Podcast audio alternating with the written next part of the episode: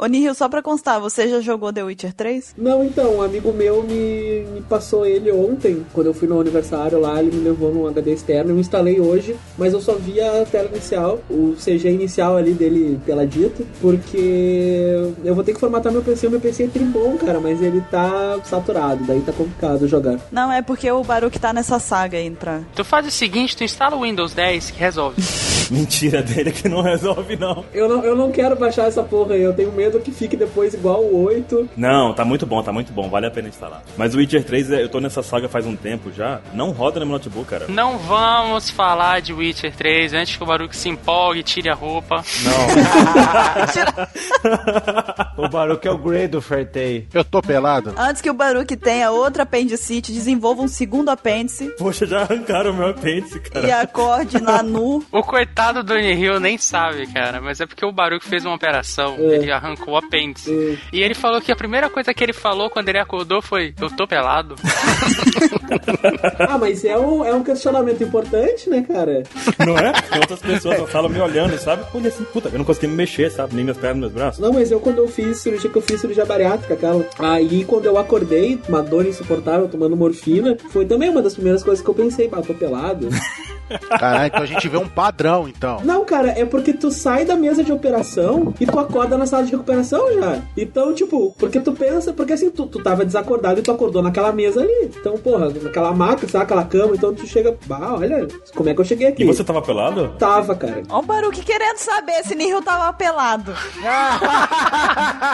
Baruque, o que, que é isso? É um fetiche, Baruque? Isso tem que ir pra falta de fetiche. Eu tava pelado com aqueles aventalzinhos, sabe? É, esse aventalzinho, você tá pelado, só com um aventalzinho que não cobre nada, cara. Ele fica aberto na bunda. Por que na bunda? Não sei. Já viu que o Baruque tá com fetiche no Hill pelado, né? Não, não. Tô preocupada. Ah, mas é que não dá pra culpar ele, né, cara? Eu tô, eu tô dando uma previsão pra vocês de que quando vocês perderem o apêndice de vocês, vocês vão acordar pelados. Olha que você para de tacar a praga na gente. Como muita goiaba. E tá de novo, ele insiste em mandar praga pra gente. Ninguém vai perder o apêndice aqui. Meu Deus, o Baruch tá muito cruel hoje. Daqui a pouco a gente é a roupa. Gente, eu acho que esse é o primeiro cast que antes da gente começar o tema, a pauta de fetiche já explodiu. É que quando eu chego tem esse sex appeal, assim, né? Então. Não, o Baruque tá enlouquecido. Eu, não- eu tô quieto na minha, cara. Não, mas a primeira coisa, você nem falou oi pra ele, cara. Você já perguntou se tá pelado. Não, se ele estava quando acordou da cirurgia dele. No One Piece, o Ruff, você caga. Ao pé que você tá pelado. Não, o Pex não. O Baruque. Não, eu volto pra agora, futuros convidados, a gente sempre fala, olá, estamos aqui com fulano, nós temos apenas uma pergunta pra você. Você está nu? Nu não, pelado. É que nu, nu é muito leve, tem que ser pelado mesmo. Sabe o que, que o Baruque faz no final de semana, né? Ele joga uma pelada. Cara, tô muito preocupada com vocês. Eu tô bem, já fiz minha cirurgia de apêndice. Tá, de todos, você é o que tá melhor mesmo. Cara, eu já tenho no meu celular 15 minutos e meio e a gente não começou a falar. Ah, isso é natural. Tem vezes que vai muito além. Ainda tá dentro do prazo ainda. Tá bom, eu vou porque vocês estão demais hoje. Então, vambora.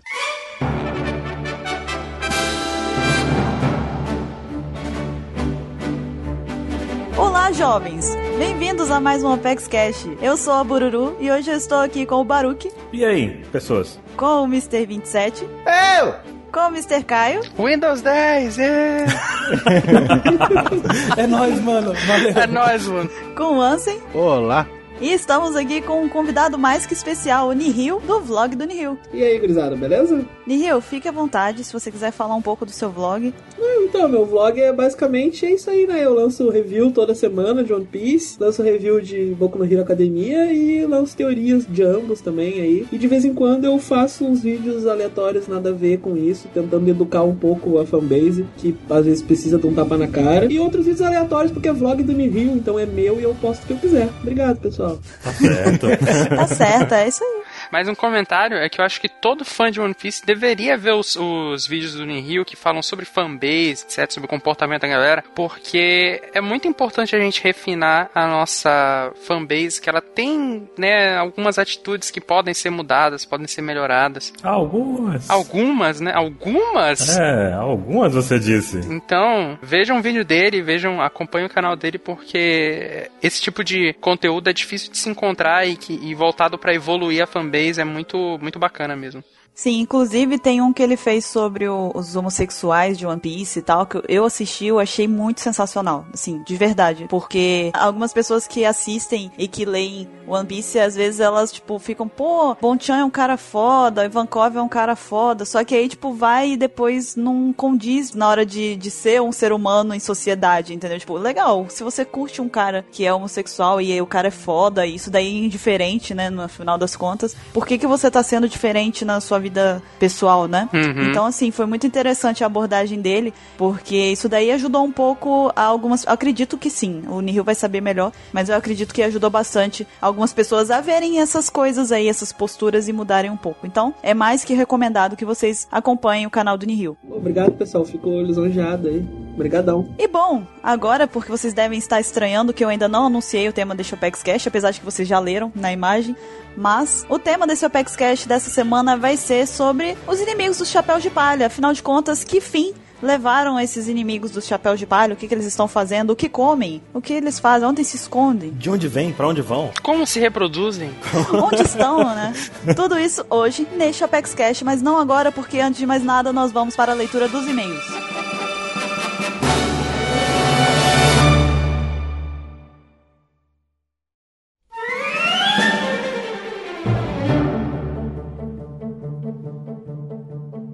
E vamos para mais uma leitura de e-mails do nosso Apex Cash. Hoje eu estou aqui com o Baruque. E aí, pessoas, de novamente? E como sempre, nós vamos ler os e-mails que vocês mandam, responder algumas perguntas e também dar alguns recados. Como, por exemplo, lembrar você, nosso querido ouvinte do Opex Cash, de nos seguir no nosso grupo aberto do Viber, curtir a nossa fanpage do Facebook, assinar e qualificar o podcast no iTunes e temos também um desafio pra você. Indique o Opex Cash para três amigos seus que gostem de One Piece de preferência.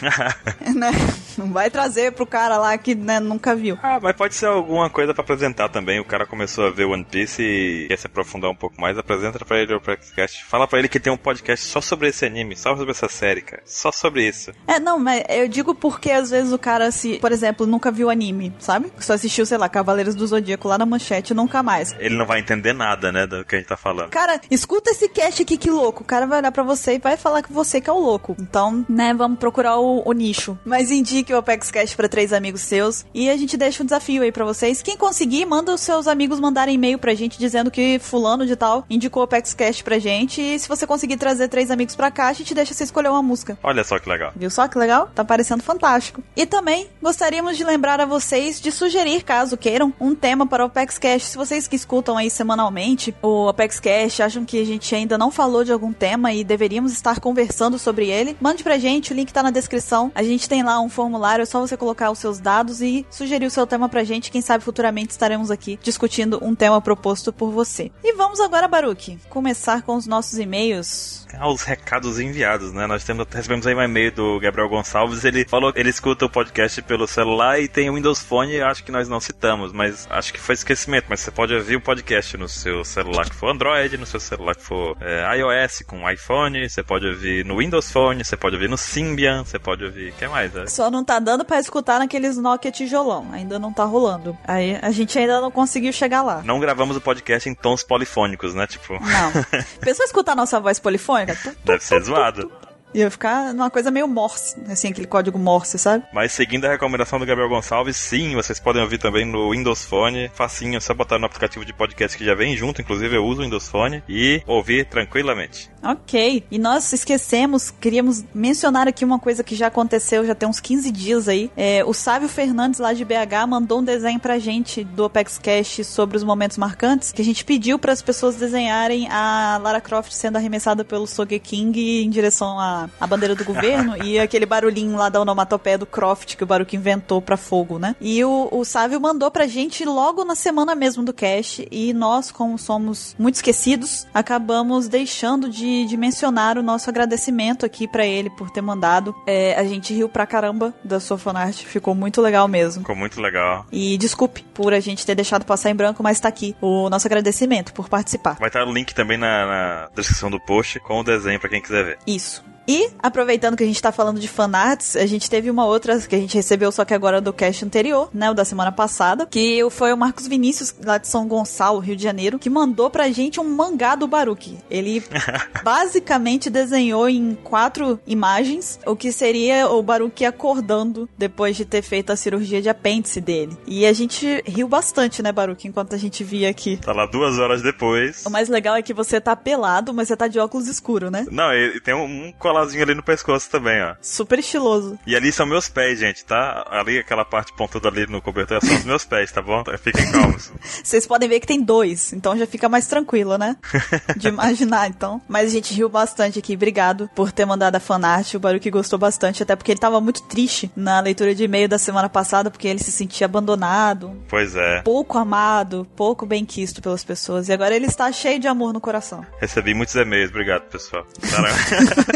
Não, muita, mu- e o pior, é que apare- a gente- teve gente que me adicionou no Facebook, tava, a gente tava compartilhando as, as experiências de apendicite, cara. Muita gente que fez cirurgia falou comigo, sério mesmo. E o pessoal falando assim, "E aí, você acordou, você acordou pelado? Eu falei, acordei, cara, também, sabe? E Meu Deus. muita gente, cara, muita gente. Acho que, nossa, foi muita história. O pessoal falando que depois da anestesia também não conseguia se mexer, a sensação que teve, pós-operatório, como é que foi e tal. É simples a cirurgia de apêndice, mas ao mesmo tempo gera histórias boas pra contar. Claro, com certeza. Teve cara que tava no Pantanal quando o Pence atacou, cara. Mil coisas, mil tretas. Imagina. Gente, que coisa estranha. Deve ter sido um aperto muito grande. Foi, com certeza. E Baruque tava lá pra poder reconfortar todos esses novos amigos que ele fez, porque ele sabe como é. Me falaram aqui pra criar o bando dos sem apêndice. Aí, que legal. O Baruque já tem a própria tripulação dele, né?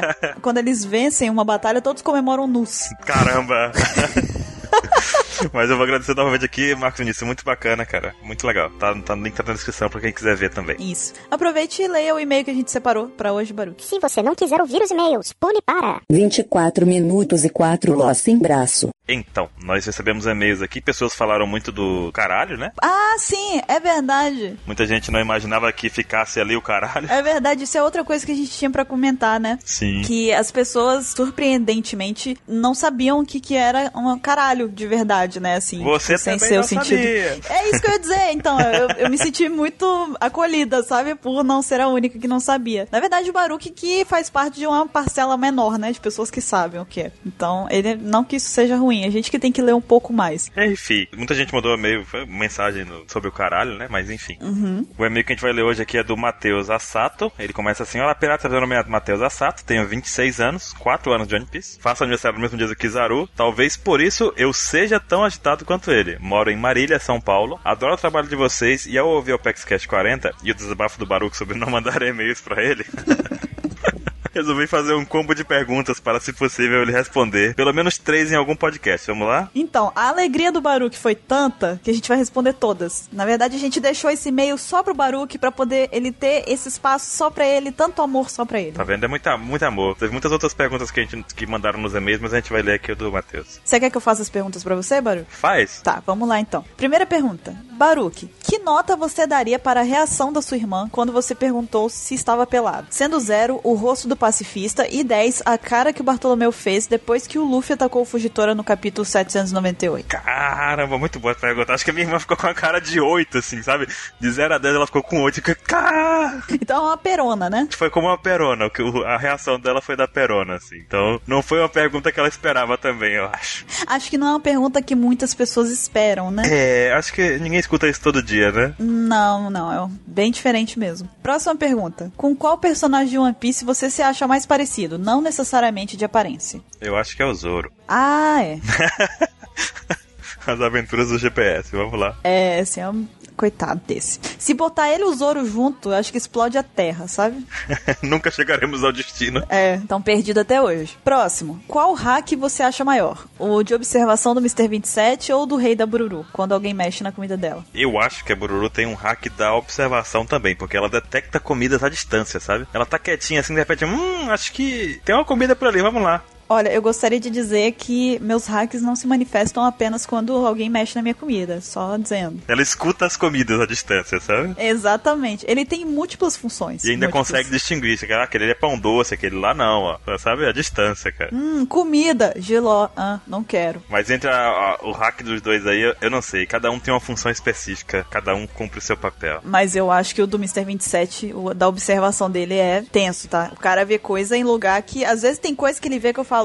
Hum. Eu acho que ele dorme pensando em One Piece, acorda pensando em One Piece, toma banho pensando É, em One Piece. é. Tipo, a vida inteira dele ele tá pensando em One Piece, isso é fato. Enquanto ele toma banho, ele deve prender a página do mangá na parede do banheiro dele, assim, ele fica observando, vai lendo o mangá assim, sabe? Ele vai cola todo assim no, no box todinho e vai revendo, marca com marca-texto e tal. Não sei, não, não consigo. A ciência tem que estudar Mr. 27 nesse ponto. Sai ideias malucas dele? Todo dia, todo dia sai ideias malucas, mas a gente tá aqui pra filtrar essas coisas loucas que saem, né? Então, tá tudo bem. Sabe as coisas que vocês escutam no cast? Isso daí é uma pequena parcela do que a gente passa todo dia. Tem uma loucura maior de fundo que é, a gente deixa oculta. Sim. Quem sabe futuramente no Globo Repórter, né? Próxima pergunta. Baruque, em Skypiea tem pão? Com certeza tem pão. Ok. Próxima. Quem você acha que será o último inimigo do Luffy? O governo mundial, piratas ou alguém que ainda vai aparecer? Eu acho que vai ser. Acho que a gente vai falar disso nesse cast, então eu não vou responder. Tararana. Continue ouvindo pra saber quem eu acho que vai ser o último inimigo.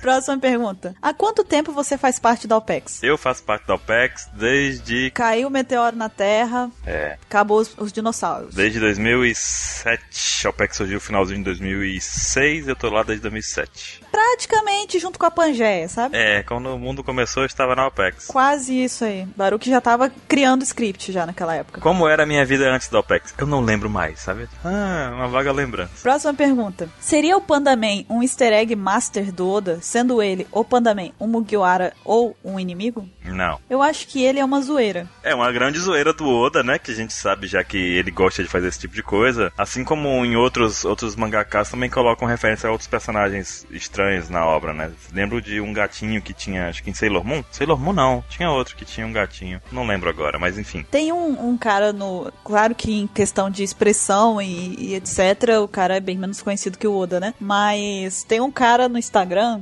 que é. O nome dele é Piccolo. Ele é um artista do, do Instagram, ele desenha, né? E ele posta diariamente, eu não sei se é diariamente mais, mas ele costumava postar diariamente desenhos dele, né? Obras dele que eram às vezes baseadas em animes, ou às vezes que ele mesmo inventava, conceitos, enfim. E ele faz essa mesma brincadeira que o Oda. Ele coloca dentro do desenho dele sempre tem um gato preto escondido. É, Aí você tem que encontrar. Tem até vloggers que fazem isso. Tem o Chico Rezende, por exemplo, ele tem um bonequinho do Aoi, aquele da Disney, sabe? Aham. Então todo vídeo dele, o bonequinho aparece escondido em algum lugar durante o vídeo, sabe? E as pessoas têm o desafio de por- procurar esse bonequinho que ele escondeu em algum segundo do vídeo. É, é uma brincadeira. Da, dos livros dele ou coisa do tipo. É engraçado, é bacana. É uma, é uma, uma versão mais divertida do, do Oli, né? É. Mais interativa. Próxima pergunta. Quem come mais? Goku, Luffy, Toriko ou Bururu? Se eu falar que ela tava comendo segundos antes, aí tem biscoito ainda aí? Tem, tá aqui, ó. Caramba, cara, ela, ela, ela é assim, eu acho que a resposta tá aí, pessoal. Bururu tá na frente do Goku, Toriko e Luffy, porque ela simplesmente não para de comer. Sério, gente, vamos gravar mesmo, eu vou pegar um biscoito, eu já volto. Tá aí o biscoito até agora, ó. Às vezes eu falo, gente, espera só um minuto que eu vou pegar, eu vou almoçar. Mas você acabou de almoçar? Eu falo, Sim, gente, eu almocei pela primeira vez, né? É um hobbit, sabe? Tem o café da manhã, o segundo café da manhã, sabe? O almoço, o chá da tarde, o segundo chá da tarde, é um hobbit. Exatamente. Próxima pergunta. Com que frequência você pergunta para sua família se está pelado? Olha, acho que isso eu perguntei essa vez. Acho, tá? Acho que foi. Reparem, por favor, na, né? Acho. acho que foi só essa vez. Baruque, quem você considera o imediato do LoL e do Luffy? Eu acho que o imediato do Lau é o Beppo. E o do Luffy é... O do Luffy é assunto pra outro Pax Cash. Mas tá bom. Deixa isso pra lá porque tem uma pergunta muito mais interessante aqui. Você ainda faz armaduras de papelão? Não, eu parei com essa arte, eu parei com ela, mas era, era muito divertido. Eu, eu fazia armaduras de papelão em tamanho real, mandaram fotos lá no Facebook com o pessoal de armadura de papelão em tamanho real. Você viu isso? Eu vi, eu que postei. Ai, ai, me mandaram também, separado. Falei, meu Deus do céu, cara. Não, mandaram em todos os lugares, na fanpage, pra mim, por e-mail, pro Baruque. Botaram um outdoor aqui. Mentira, não botaram não, mas... É muito bacana, é muito bacana. Eu não faço mais, mas é muito legal. Falei com ele pra ele fazer de novo. Podia fazer o Battle Frank agora. Tá vendo? Caramba, acabei de dar ideia pra ele. É uma ideia. Então, acabei de criar um monstro. Próxima pergunta: O que você sentiu quando a manchete foi tirada do ar? Tristeza. Acabou com a nossa infância, porque hoje em dia a gente não tem nem TV Globinho mais, né? Olha, mais uma vez a pergunta não foi especificamente pra mim, mas eu vou responder também. Eu fiquei realmente desolada quando a manchete foi tirada do ar. Na verdade, foi uma série de decepções, porque teve a manchete, aí ok. Aí eu não sabia mais como viver sem é a manchete. Eu fui me adaptando, né? Fui assistindo alguns animes que passava na Globo, alguns que passava na- no SBT, Cartoon Network, etc. Aí beleza, a gente assinou TV a cabo na época. Na época não tinha tantas TVs a cabo igual tem agora, mas a gente assinou uma que vinha com a Locomotion. Lembro muito. E a Locomotion era uma coisa maravilhosa dos céus, porque aquilo lá passava todos os animes mais irados do universo. E o que, que aconteceu? Tiraram do ar, porque ela- a Locomotion, se eu não me engano, ela nem existe mais há muitos anos. E aí eu fiquei mais uma vez desolada, né? Mais uma vez passei por aquele sentimento de término de namoro, né? Como que a gente vai conseguir viver agora sem você e tal? Meu Deus. E aí veio o Animax. E o Animax não é o Animax de agora, porque o Animax de agora não passa tanto anime assim mais. Mas na época, o Animax que tinha na TV a cabo, tava passando Silent Mobius, Those Who Run Elves, Ian Flux, tipo Cowboy Bebop, é, só, só anime foda. Eu lembro que em 99 foi meu primeiro contato com o Cartoon Network. Acho que eu nunca tive uma overdose tão grande de anime na vida quanto eu tive com o primeiro contato que eu tive no Cartoon Network, sabe? Com o primeiro contato do Cartoon Network, assim, tive mil coisas pra assistir o dia inteiro passando. Eu falei, cara. Era, mas era. O que antes era tipo duas horas por dia passou a ser qualquer hora que eu ligasse, sabe? Exatamente. E nesse tempo o Cartoon passava outras coisas, passava Dragon Ball, passava mil tretas, era muito bom. Ah, passava é, Super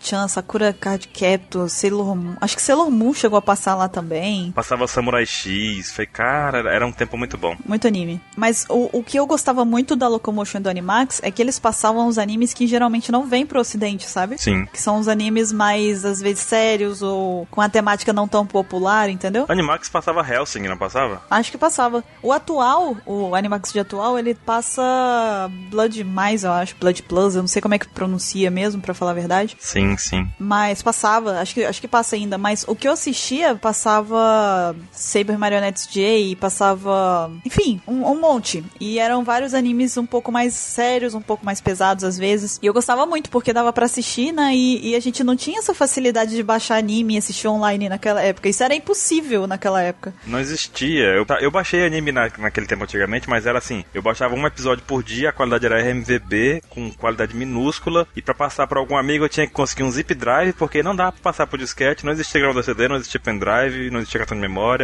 Então era uma treta gigantesca transportar arquivo naquele tempo. Eram tempos difíceis, tá? Não era fácil não ser otaku naquela época. Não que a gente seja, né? Meu HD tinha 8 GB de espaço. Meu HD do computador tinha 8 GB. 8 GB. tá entendendo? Seu celular tem quanto? 8 GB. Meu HD tinha 8 GB, entendeu? Meu cérebro acabou de computar o negócio, sabe? Era muito triste. Mas enfim. E aí depois fiquei sem Animax e sem Locomotion, sem manchete, e agora eu. s- Tem internet, abemos internet. Eu vivo da internet, agora abemos internet. E finalmente, a última pergunta: quem você gostaria que tirasse o apêndice, não necessariamente um personagem de mangá? Caramba, eu gostaria que todos aqueles haters safados que vêm só pra criar o caos ou insultar pessoas livremente na internet, sabe? Queria que todos eles tivessem essa experiência de perder um apêndice. Sentir uma dorzinha pra ter com o que se preocupar na vida assim, sabe? É. Ah, tô matando tempo que eu não tô fazendo nada, vai sentir uma dorzinha. Só pra, só pra poder ver o que acontece, sabe? Nesse momento, os fakes do Ansem estão todos com medo. Todos se revirando. Todos preocupados neste momento. Digamos assim, seria uma boa forma de gastar um apendicite, sabe? E eu acho que se fosse do mangá, podia ser os panda. O Spanda merecia, cara. A gente viu isso nessa história de capa. É, então, ele já tava lá, né? Podia aproveitar, assim, né? Então. Se bem que depois de tanta pancada que ele levou, acho que ele não tem mais apêndice, viu? Ah, não tem muita coisa.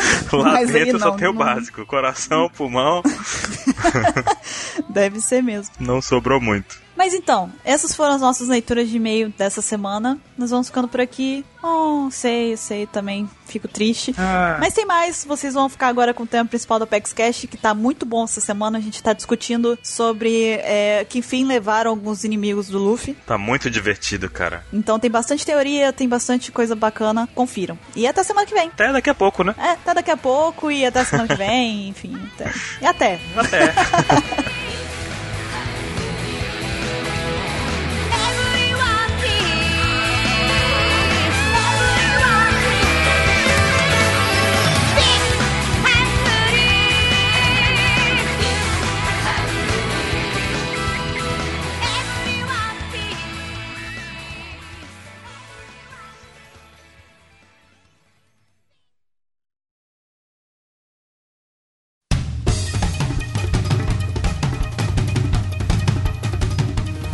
Estamos de volta com o tema principal do Chapex Cast. A gente vai falar dos inimigos do Chapéu de Palha, onde eles estão, o que, que eles estão fazendo, morreu, não morreu, vai voltar, não vai voltar, enfim. E a gente vai seguir aqui uma linhazinha temporal de todos os vilões, inimigos que apareceram ao redor da história até agora. E vamos começar já pela Álvida aqui, que a gente já sabe onde ela tá, né? Pelo menos com quem ela tava há um tempo atrás. Quem quer falar um pouquinho dela, por- pra eu não ficar que nem um monólogo aqui?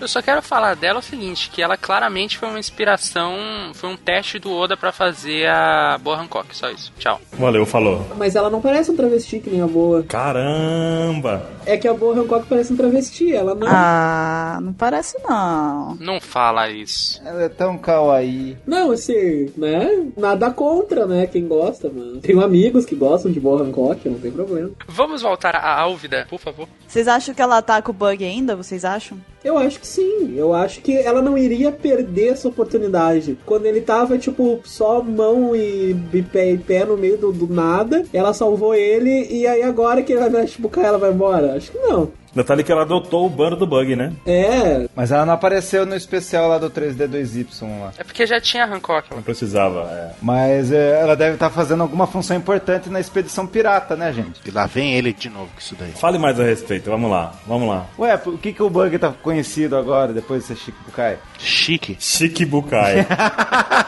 Essa pronúncia dele foi gratuita, foi uma ofensa gratuita. é que ele é um Shikibukai porque ele é um Shibukai com pompa, né, cara? É, ele é um, ele é um bucai chique. Caraca! Eles deram o nome de Shikibukai por causa do Chique, foda, mano. É chique, Bukai. Não, é, é Shikibukai porque ele é um Shibukai com pompa, então ele é chique. Sim, continue, Mr. 27, com as suas maluquices. Eu já terminei. Como assim? Você terminou? Como assim você terminou? É bom que ele terminou assim, porque a gente vai cortar todo o comentário dele. Cara, como que você termina uma coisa que você nem começou? Ué, o cast é sobre o quê? Que fim levaram os inimigos? Então, eu tô falando que a Álvida deve estar na expedição pirata do Bug. E o que que é isso? Fale mais a respeito de São Pirata do Bug. Não, é? nenhum fã ainda sabe. Então pronto, acabou o assunto. Só que é o barato que o Bug tá fazendo isso.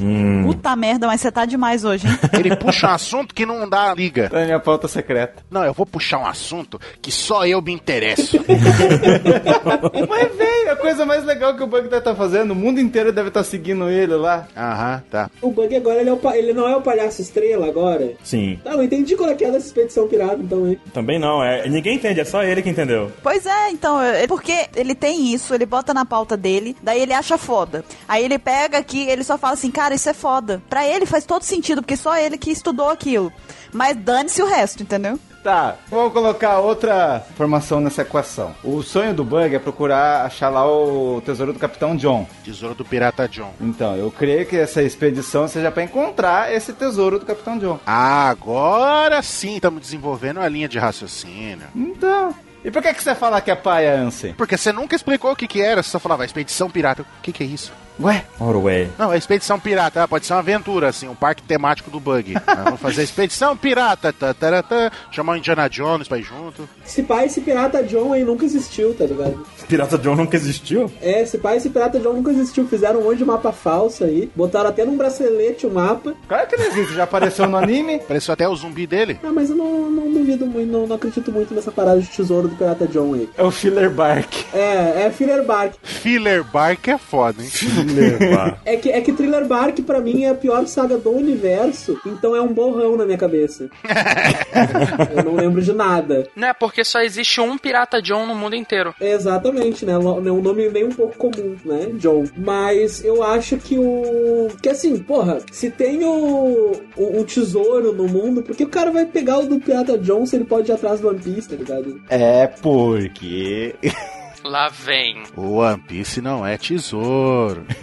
Despertar. É, vai, vai despertar o tesouro. Não, tu invocou o 27 louco. Não, é por causa que o Bug já sabe o Campis, ele tá cagando pro Campis. Não, mas eu também, eu também compartilho dessa visão que ele e o Shanks já sabem o que é One Piece, por isso que eles não estão afim de ir, porque não é dinheiro. Exato. Se a gente tem esse pensamento também. Bug não tá nem aí pra, pro One Piece, na verdade. Ele tá em busca de outros tesouros. Ok, podemos passar pro próximo antes que o 27 se empolgue? Sim. Não por isso, porque o próximo é o Morgan. Freeman, Eu odeio o Morgan. Alguém se importa com esse cara? Por que que ele tá na pauta? Não sei. Tá com cumprindo a cota, a cota de vilões derrotados aí. Ele tá na pauta porque por um motivo do universo ele apareceu, né? Na vida dos Chapéus de Palha. Por que, que ele tá na pauta? Porque o nome da pauta é O Paradeiro dos Inimigos do Chapéu de Palha. E por sinal, ele é o inimigo do Chapéu de Palha. Não, mas ele, ele é uma, uma ligação importante, ele é um elo de ligação importante com o futuro almirante, né? Que vai ser o Coelho Rosa, que é o Cobb. Tá.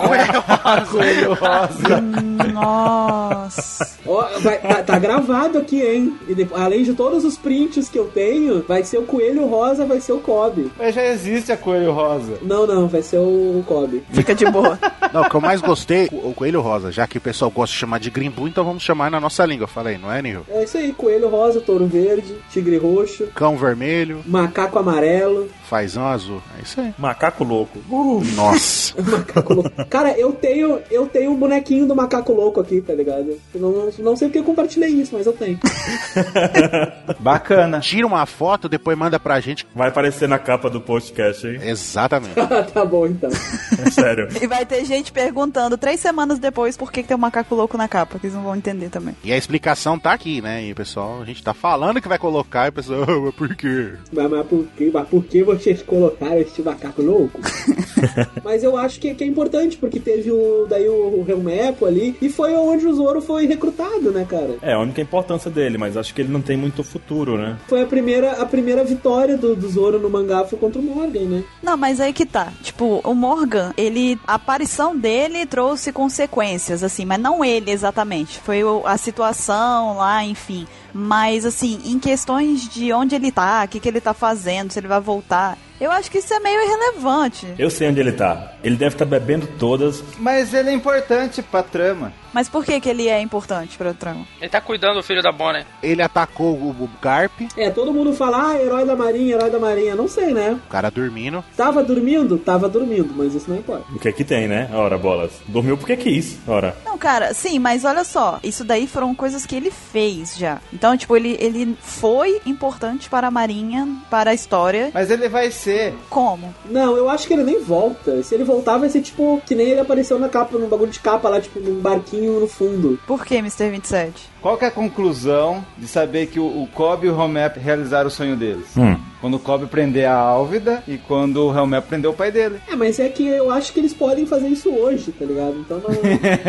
Isso é fato, eles podem fazer isso a qualquer momento. é, não, não é muito. Ah, que sonho. Não é um sonho muito ambicioso, né? Assim. É, porque, porque o Cobb, o sonho dele agora é ser, tipo, almirante da marinha e prender o Luffy. O que é meio babaca tu querer prender o teu amigo, né? Mas. Ah, ele acho que ele quer, ele quer mostrar que chegou no topo, não nem prender o Luffy e tal, quer? Ah, não, beleza. Eu vou mostrar então todo. Olha só como eu consegui chegar. Então agora meu amigo vai ser executado, beleza? Tá bom. É, ele vai ser almirante, vai tra- o- transformar em almirante. Mas onde está o Morgan hoje? Sei lá. Mas então, eu acho que o Morgan tá num bar bebendo. Só isso que ele tem feito nos últimos tempos. Ele parece ter sido um cara que, que agora tá, tipo, vivendo a miséria dele só, sabe? É, sozinho, sozinho, sem o Helmepo. Acho que ele deve estar no bando do Drake. Por que, cara, que ele vai estar no banco do Drake? Caraca, o Drake fica- fica catando o resto de maluco pra fazer parte da tripulação. Ué, só é tem cara que era antigo da marinha, ele podia estar no bando do Drake. Não, mas aí, aí, aí, Aí, aí, aí. né, cara? Não, mas é que o, o Morgan, ele nem pelo feito que ele era conhecido, ele era responsável, que era capturar o Kuro. Sim. Então, Aliás, ele levou uma paulada do Kuro, né? pois é, ele ainda perdeu a boca dele lá, o maxilar pro, pro Kuro. Sim, a mandíbula foi pro saco. E, e eu acho que ele, ele tinha essa parada de, ah, eu sou o, mais, o cargo mais alto, então eu sou o mais importante. E agora que ele não tem cargo mais nenhum, eu não duvido mesmo que ele esteja nos bares do mundo enchendo a cara, porque ele não é mais ninguém. Eu acho que ele tá só enchendo a cara e pronto. Não, mas que o Oda tem algo guardado pra ele, tem. Ah, acho que- eu acho que não tem nada, não. Acho que não. Mas por enquanto ele tá bebendo num bar. Um dia ele aparece pra fazer alguma participação especial de 10 segundos. Eu acho que o máximo que vai acontecer é ele encontrando com o Helmepo e querendo bater no Helmepo, o Helmepo cortando ele inteiro. O máximo que vai acontecer. O Oda tem algo guardado pra ele. Tem então a cela da marinha quando ele foi preso. Com o nome dele. Não vale nem a cela, cara. Só deixa ele livre, deixa ele mendigar a vida inteira aí, tudo e tal. Deixa ele prisioneiro da sua própria miséria e solidão espiritual. Caramba, isso foi profundo. Exatamente. Não, depois dessa, não tem mal o que acrescentar. Próximo. Puta, então vamos fazer O que fim levou? Ó! Back to the Future. Ih, muito bom, cara. É. Por que não? Olha aí, tá! Bom, o próximo seria o Bug, né? E o bando dele. Mas a gente já acabou comentando um pouco em relação com a Álvida e tal. Mas se vocês tiverem mais alguma coisa que queiram dizer, o que, que vocês acham que Bug quer fazer agora? Se o bando dele tá com ele ainda, enfim. Eu sempre tenho coisas a falar do Bug. Eu acho o Bug muito, muito sensacional, cara. Eu acho que o Bug ele vai acompanhar o Luffy até o final. E como, como um rival, mas não inimigo. Porque assim, ele, ele diz que odeia, mas ele não odeia mais o Luffy, tá ligado? Eles estão meio brother, assim, aquele tipo, amigo de amigo, sabe? Que não é teu brother, mas que tu sai pra beber junto. E, e eu acho, eu tenho assim, né, da minha cabeça, posso estar errado, provavelmente estarei. Mas eu acho que até o final do One Piece, eu acho que ele vai ser muito bom no final, com a sua Akuma no Mi, de dividir tanto que o nego vai dar soco nele e vai passar reto a mão, porque ele se divide a nível muito pequenito. Eu acho que ele tem Haki há muito tempo, só que ele era muito fraco, então o Haki dele era praticamente nulo. E agora, depois da Guerra dos Melhores, que ele viu o que é o mundo e que ele tem um bando relativamente fortinho, assim, não é um bando forte, mas é um bando que qualquer um dos caras, se resolvesse ver que ele era um farsante, poderia matar ele. Exata, eu também acho isso. Eu acho que ele deve ter acordado e falar assim: "Bom, se eu quero pelo menos pegar o tesouro do Pirata John, eu tenho que ter força pra isso. Então eu vou ser pelo menos o cara mais forte do meu bando e vou evoluir minha Akuma no Mi, meu Haki, vou ficar no novo mundo, vou botar o treinamento pra funcionar e tentar ser alguém, porque ele já é alguém, tipo, de aparências, assim, né? A gente brinca que o Bug, na verdade, é o Mr. Satan de One Piece, sabe? Pois é, só que, só que ser Mr. Satan pra ele não vai bastar, porque o Mr. Satan, ele é sogro do Gohan, tá ligado? E o que, que você acha que o Bug tá fazendo agora, nesse momento? Nesse momento eu acho que ele deve estar cheio de cicatriz e ficando forte. Eita. Nesse momento, eu acho que ele tá comendo um Doritos. Eu acho que ele tá, tipo, sentado no canto dele lá, tipo, junto com, com o bando dele lá e falando, tipo, ah, dando aquelas risadas dele, eu sou Shichibukai, eu sou Shichibukai, tipo, foda-se todo mundo. Cheguei até aqui, o bug, grande bug, e todo mundo ele, é, aquelas coisas dele. Vamos festejar! Não, eu, eu, acho, eu acho que ele nunca vai perder esse tom cômico dele e de ser, tipo, e se achar o bonzão e coisa e tal. Mas eu acho que ele tá. Eu presumo que ele seja no novo mundo, né? E que no novo mundo ser Shibukai não, é, não basta. Uhum. Tipo, os caras do novo mundo não vão deixar de atacar ele porque ele é Shibukai. Uhum. Que não é o que acontece, por exemplo, na primeira metade da Grand Line ou no- no- nos blues, né? Que se alguém chega e fala, nossa, ele é Shibukai, meu Deus, ele é muito forte, vou fugir. É Shibukai, não, não tem problema, eu bato em ti igual. Então ele tem que estar pelo menos um pouquinho mais forte, pelo menos no nível, sei lá, Luffy de dois anos atrás, porque senão ele vai morrer, né, cara? Ainda mais sendo Shibukai, que os caras vão querer desafiar ele pra mostrar força. É, Eu, eu acho assim que realmente é esperado que ele esteja mais forte pelos motivos que você já disse. Mas eu não acho, assim, isso já é que eu acho mesmo. Eu não creio que ele esteja treinando tanto quanto você tá supondo, entendeu? Tipo, eu acredito que ele percebe a seriedade da coisa. Mas eu não acho que neste momento, por exemplo, ele esteja focando em um treinamento árduo pra se tornar realmente super forte, sabe? Eu acho que ele tá conforme é, dentro do possível, ele cresce, claro, mas eu não consigo ver ele focado nisso, só nisso agora. É, eu não consigo ver o Bug, por exemplo, mais fraco que o Bellamy. Não consigo. Tipo, o Bellamy atual. Eu não consigo enxergar o Bug sendo mais fraco que ele. E o Bellamy, por mais que seja fraco, ele tá vindo bem no Coliseu, né? E ele tem hack do armamento e coisa e tal. Então, assim, óbvio que é puro achismo, né? Não tem como eu saber isso. Mas eu acho que ele deve estar, tipo, um nível um pouquinho mais alto que o Bellamy atual, assim. Mas é aquela coisa, né? Posso estar certo, posso estar errado e ele pode até estar morto, a gente não sabe. O Bug é um fanfarrão. É, vamos lá, tem duas linhas aí. Uma que ele tá treinando e uma que ele tá. Foda-se, tá curtindo a vida doidada aí, né? Tipo, faltando aula, fingindo que tá doente e tudo mais, sabe? Tá tipo colhendo só a fama, né? Mr. 27, Que? fala pra mim, o que que você acha que o Kuro tá fazendo agora? Dançando cu duro. Nossa. Próximo, o Don Krieg. Nunca mais ele vai participar do Apex Cash. Eu quero que vocês aproveitem muito, desfrutem da presença dele nesse cast, porque a partir de hoje vocês não vão mais ver Mr. 27 participando. Desnecessauro. Achei desnecessário. Deixa eu só falar uma coisinha rapidona do, do Kuro. Eu acho que o Kuro ele é um pirata bom agora e por pura falta de alternativa. Porque a gente vê que ele não, ele não era um cara que gostava da pirataria. Então, Mr. 27, se você puder depois dar uma, uma opinião um pouquinho mais, né, decente, de ser humano, talvez. Eu acho que. o- Ó, não, se for falar o que, que o Kurdai tá fazendo, talvez ele começou a melhorar lá no East Blue lá. Ele sendo um pirata lá. ele come- Eu acho que ele começou a pensar de novo, pô, acho que vale a pena ser pirata ainda. Aquele moleque me ensinou um negócio. Será que não? Eu, eu não acho que seja por, por ah, vale a pena. Eu acho que ele simplesmente não tem escolha. Pois então, a gente tinha discutido isso. Aparentemente, pelo que a gente viu da história do Kuro, ele queria abandonar a pirataria, roubar um dinheiro alto e viver a vida sem ser pirata, sem essas aventuras, sem aquela coisa toda, sabe? Aham, exatamente. Tanto é que pra isso ele ficou disfarçado durante algum tempo, na teoria vivendo pacificamente. Então, talvez pra ele seja mais fácil ele agora tá bolando outro plano de roubar dinheiro de outra pessoa, entendeu? Eu acho que o fato dele ter perdido aquela, aquela ilha, não faria ele abandonar a ideia de que isso seja um bom caminho, sabe? Tem, você acha que ele ainda tá procurando a aposentadoria? Eu acho que tá.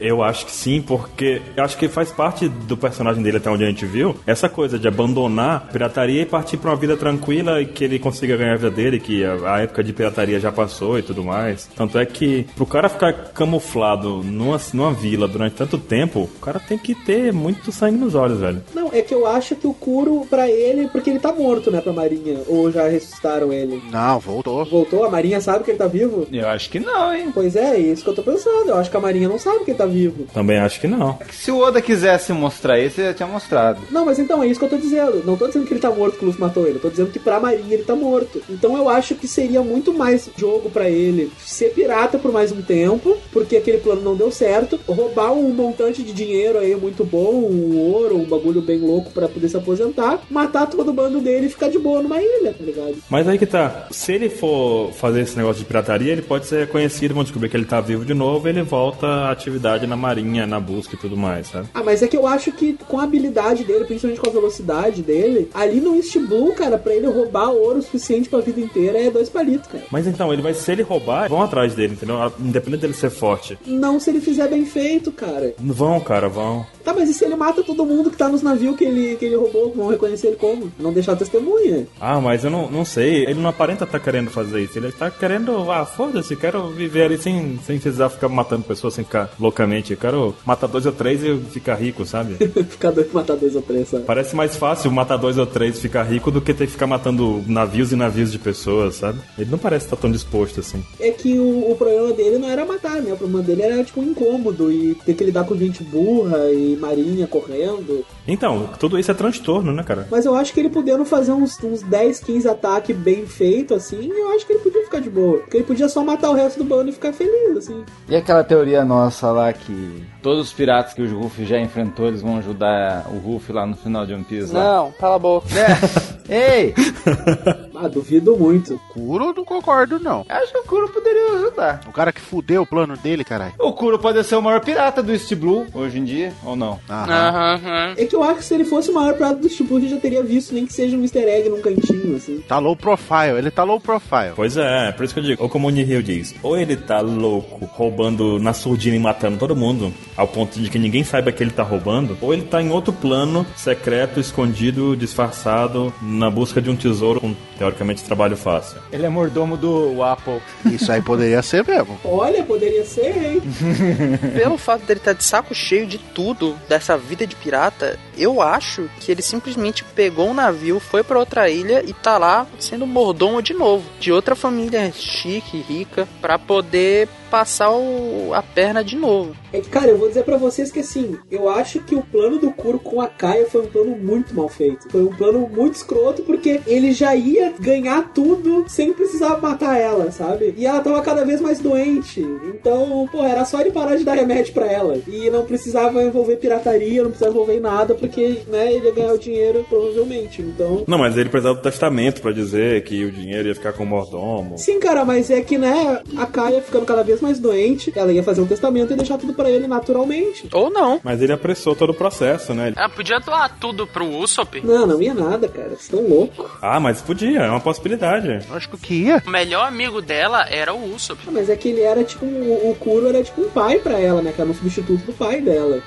Não, mas tinha o Mary também, pô. Mas o Kuro garantiu que não teria outra possibilidade, entendeu? Com o Django hipnotizando ela lá. Ah, eu acho que ele foi meio otário. Os planos são bobos, mas, enfim, ele se garantiu do jeito dele de que a herança seria dele. E o plano dele seria perfeito se não aparecesse o Luffy lá. Malditas crianças. Se não aparecesse a- a- as crianças, esse cachorro idiota. Puta, então vamos fazer um que fim levou. Ó! Back to the Future. É. Ih, muito bom, cara. Por que não? Olha aí, tá! O próximo vilão eu queria que o Ansem falasse, porque o Ansem adora ele. Porque o Ansem com certeza tem alguma teoria envolvendo ele, com certeza. Vamos falar do Chique, é isso? Não, exatamente. Eu ia falar que o Don Krieg e o Chique estão no mesmo patamar de desprezo que eu tenho. Tá Cara, o Don Krieg, ele é insuportável. Eu sei onde o Don Krieg tá. Don Krieg tá treinando com a Marin pra ganhar a armadura de sede Pegasus, já que a dele quebrou. Nossa. Não, tá bom. O, o Don Krieg, ele não consegue ser nem o mais forte do bando dele, tá ligado? O Don Creek é o, é o Cassius com a armadura. É, é aquilo que o Luffy falou, né? Que, o- ou foi o Sanji que falou. Tem a frota ma- mais forte ou a maior? Deu tipo no calcanhar, assim, né? E é que, o cara, o, o Don Krieg é, é desprezível mesmo, não tem o que dizer dele. Mas o que, que ele tá fazendo hoje? Tá sendo desprezível. Hoje ele tá sendo no imediato do Guin lá. Imediata do seu Madruga. Eu já pensei no, no Don Krieg ter morrido, porque eu queria muito que o, que o Gin voltasse, tipo, sendo um capitão. Não, o Guin ele tem que voltar, que ele tem que cumprir a promessa que ele fez pro Sanji. Qual foi? Que eles iam se encontrar de novo no Novo Mundo. Só que o Gin, ele é muito fiel, cara. Na verdade era na Grande Rota, né? Mas como o Novo Mundo faz parte da Grande Rota, então... Tá de pé ainda. Aí hoje em dia alguém mudou o nome dele pra ser o Madruga oficialmente, né? Igualzinho. Don Krieg é o Godines. Não, mas é que tem uma, tem uma teoria aí que o Don, o Don Krieg, ele é muito parecido com o Sai, né? Sim. Sim, é Don Sai e Don Krieg. E é Don Sai e Don Krieg, eles podem ser, tipo, de uma mesma família, assim, e eles são muito iguais, cara, é muito parecidos. Aparentemente, a gente até discutiu isso já, tipo, Don talvez seja Um título. É um título, né? Tipo Conde, né? um título pra quem tem uma grande frota de navios, né? Sim. Pra quem tem uma grande frota, tem o título de Dom. No caso, o Krieg tinha frotas grandes, até que o Mihawk foi atrás, não foi assim? Aí Mihawk foi e cortou, igual ele corta um pedacinho de manteiga, né? Num café da manhã da Bururu. Mihawk cortou as- a, frota dele igual cortou o Zoro. Eita porra! Não, não, não foi, porque ele cortou a frota inteira e o Zoro tomou um rasgão no peito. É, só não foi igual porque ele não atravessou o Zoro, né? É, não, não faz o menor sentido esse corte do Zoro, tá ligado? O cara cortou uma cacetada de navio, aí chegou, cortou o Zoro e nem atravessou ele. É porque ele teve pena, ele falou: se ele sobreviver, ele merece ficar vivo. Mas ele cortou sem atravessar de propósito. Foi de propósito. Pra lembrar. Só mandou um fica esperto. É, ele fez só um aviso ali. Ó, tá aqui, ó. Um cortezinho pra você lembrar de mim sempre que você se olhar no espelho. Ele fala isso, o Luffy, o Luffy dá aquele grito lá, "Ah, Zoro! Aí Ele fala, relaxa, garoto, eu deixei o cara vivo. Fica vivo aí, fica vivo aí. Fica, fica de boa que ele tá vivo porque eu deixei. Eu salvei meu Moricard. É, Só cortei o coração dele, o pulmão, o apêndice. Arranquei o apêndice dele, agora vai ficar tudo bem. e aí o Zoro caiu e acordou pelado, né, cara? Eu cortei o apêndice dele, agora ele vai ficar pelado. Não, e detalhe que o Zoro tava sem camisa, né? Ele levantou a espada azul. Rufi, eu tô pelado. Chorando, né? Chorando. De agora em diante, eu nunca mais vou ficar pelado. Luffy, eu nunca mais vou acordar pelado de novo. Para, meu Deus do céu. Chega. Cara, que zoeira. E aí, ó, e o Luffy, que por sinal já acordou pelado, né? O Luffy já tirou o apêndice já. É verdade, olha aí. E o que foi que ele perguntou? Acordou pelado com suas quintamas brilhando. Mas ele acordou pelado em situações melhores que o Baruque, eu acredito. Mas o que, que o Don Krieg tá fazendo hoje em dia? Nada? Tá sendo miserável e inútil. Ah, ele deve ter tomado um pé lá na bunda, Tá bebendo com o Moria no bar do desprezo, é isso? bebendo com Moria. Pô, esse bar deve estar cheio, hein, cara? ele é muito, muito, muito irrelevante. Muito inútil pra mim, sinceramente. Nem pensar em alguma coisa pra ele. Ah, é imediato do Jim. Ó, nesse bar da- dos fracassados, o Smoker de vez em quando vai lá. O Smoker é o barman, velho. Não, não vem com essa aí, não. Não, ele frequenta de vez em quando. De vez em quando ele dá uma passada lá. Mas o Morgan tá lá, o Guru deve estar nesse bar também. Vamos lá, vamos procurar mais pessoas. Don Krieg, daqui a pouco aparece mais. O próprio Moria. O Moria também tá lá. O Morgan provavelmente fundou, né, o bar. É, foi, foi o primeiro, foi o primeiro. O Morgan fundou porque ele tava desempregado. Vou abrir um bar do desprezo. O Krieg deve lavar copo lá, né? Não, deve ter cerveja dentro da, da armadura dele lá, ele fica servindo. O Sarkis deve estar lá também. Calma lá que a gente vai colocar. A gente vai colocando as pessoas no bar quando for necessário. A gente vai achar função pra esse bar. O nome é Bar dos Fudidos. bar dos fudidos. Não, vou escrever aqui, ó, Bar dos Fudidos. Vamos fundar um bar. Eu acho que bar do fracasso fica mais. Bar do fracasso é sensacional. Eu sugeri bar do desprezo, mas o fracasso é bom. Eu acho que fica um apelo maior do que o dos fudidos, né? Porque tem gente que gosta. Mas o bar do fracasso, ninguém ninguém gosta, né? É, tudo bem. O Nihil tem um ponto. É. Baruque, vamos pro próximo vilão e eu quero saber o que, que você acha. Cara, o Arlong é muito difícil. O que, que você acha do Arlong? Ai, ai, ai. Então, o Arlong tem uma coisa aqui, uma polêmica muito grande na OPEX, que é porque o 27 tem uma teoria sobre o Arlong. Eu vou chegar nela daqui a pouco. Não, não chega, cara. Por favor. É boa, é boa. Esquece. É boa, a teoria dele é boa. Não. Eu vou explicar porque ele não sabe contar, entendeu? Ele conta assim, é, legal. Aí acabou, entendeu? Estarei aguardando aqui comendo biscoito. É do 27, né, boa? É boa. Vou começar com ela, que é mais legal. Viu só como ela é legal? Que... é louca, é louca, não tem pé nem cabeça, mas é uma teoria. Tem que ter alguém pelado pro Baruque achar bacana. Com certeza, o Arlong tá lá. Meu Deus, mas agora é, é com o Tritão também? Não! Esse é o verdadeiro interracial. Caiu a máscara, Baruque. Controle esse homem! Olha, se for pra mim, vamos falar da Hancock, então vamos falar dessas pessoas peladas do sexo feminino, calma. Arlong não. Você tá trazendo já um Tritão pra cá, você tá começando a mexer com zoofilia, cara. Vai com calma. Mas Ah, vamos lá, o Arlong. É, a gente não sabe o que aconteceu com ele, teoricamente ele não foi preso porque não tava em Pell Down. Se tava lá, não foi mostrado. Ele é um cara que tem o peso dele, tem envolvimento com o Fischer Tiger, com o Jinbe e tudo mais. Então ele é um cara. Visado, visado. É, um cara visado, é um cara que tem uma, a sua importância existencial. O fato de existir já considera ele com algo, tipo, que fica de olho naquele cara. Eu acredito, né? Uhum. E teoricamente ele não tá preso em Pell Down. Teoricamente ele não continua na pirataria, porque a gente não viu até hoje nenhuma menção a isso nas histórias de capa. Não, Então, a gente só viu só uma história de capa. Qual? que o barco que estavam levando eles, o Hachan pulou do barco. Sim, sim. Mas aí o negócio, a gente não faz ideia do que, que o governo mundial, a Marinha, fez com ele. A gente não faz a menor ideia. E aí vem a teoria do 27. Eu acho que o Arlong foi levado para alguma prisão que possa ter lá no exército dos cientistas lá com o Vegapunk. Ele acha que o Arlong talvez volte como um ciborgue. Teria um novo tipo de pacifista. é. Caramba, essa foi.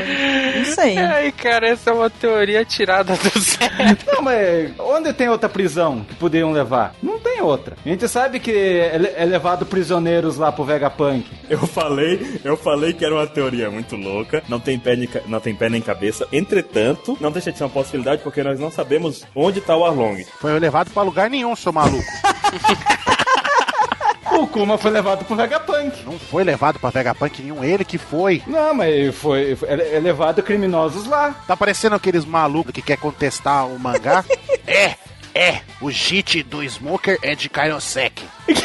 É só a ponta. Não, não, é o- ele inteiro, é que ele tá de luva. Não, é só a ponta, cara. É só a ponta. Não, não, é inteiro. Eu falei, se fosse inteiro, o Smoker não ia nem conseguir pôr a mão nele. Não, não, é, é inteiro. Ah, é por isso que ele tá perdendo as lutas, né? Não, é inteiro. Mas, cara, no SBS o Oda falou que é só a ponta. Não, não, mas mesmo assim. É por isso que o Smoke tá perdendo a luta, né? Tá usando o negócio de Karasek nas costas pra poder ficar mais fraco, né? É por isso que ele perde. O 27, ele tem a pauta secreta e ele tem o mangá secreto dele de One Piece também. Edições especiais. Ele tem o roteiro secreto, né, de One Piece lá.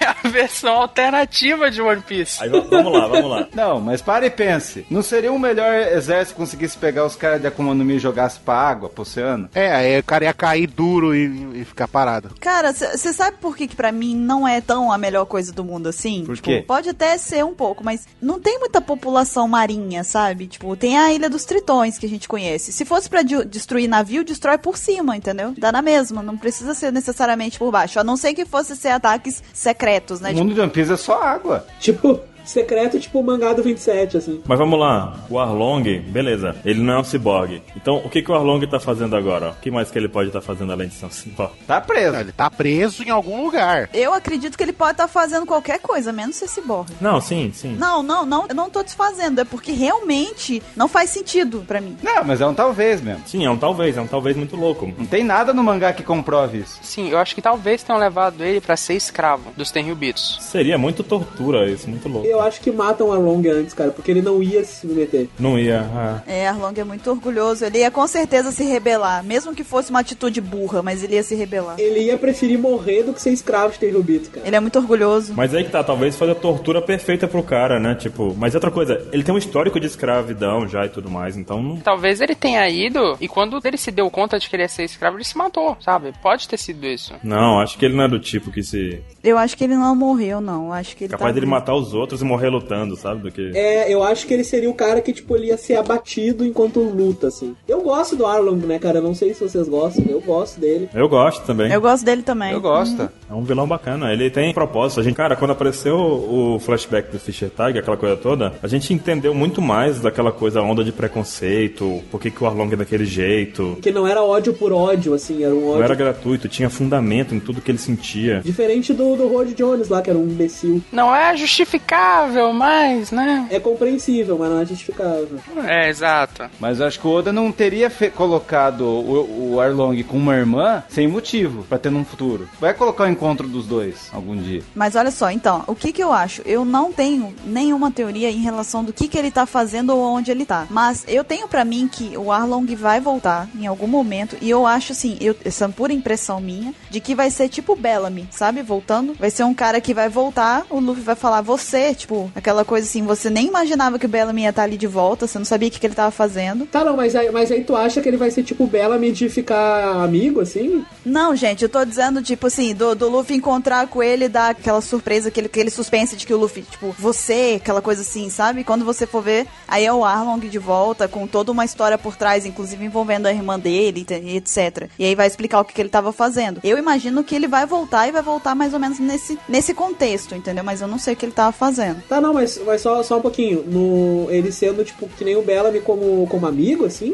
não. Não, não, olha só. É, porque, porque as coisas que ele fez é, tipo, é milhões de vezes mais grave do que o Bellamy, né? Não, não. Não é a mesma coisa que o Bellamy. Eu tô querendo dizer que, tipo, o Bellamy voltou pra história do nada, entendeu? É isso que eu tô falando, que o Arlong também vai voltar do nada, entendeu? Vai ser uma pessoa que vai aparecer igual o Bellamy apareceu no meio de uma saga do nada e vai trazer de volta coisas, entendeu? Do passado. É que eu não, eu não acho que o Bellamy tenha aparecido do nada. Eu acho que ele apareceu onde ele tinha que aparecer. Tem relação com o do Flamingo. Exatamente. Não, ele tem relação, ele tem relação, mas ele, você não presumia que ele ia aparecer, entendeu? Ali, você Ah, sim, sim, sim. Ela tá querendo dizer que ninguém esperava que ele fosse voltar, entendeu? Naquele momento ainda mais. Sim, sim. Eu imagino que é isso, é isso que eu tô tentando explicar, entendeu? Mas tem nada a ver com o Bellamy, eu tô dizendo só a circunstância, entendeu? Eu posso falar outra ideia que pode ser do Arlong? Vai, vai, vai, vai, vai. Não. O Arlong pode ser o novo Shikibukai. Aí é muito perdido. Não, cara, ele nunca ia se submeter, cara. É mais fácil ele ser ciborgue do que ser Shichibukai. Ele preenche a cota de tritão no Shikibukai. Puta que pariu, cara. Eu não sou obrigada a escutar isso, eu vou embora. A cota de tritão. tipo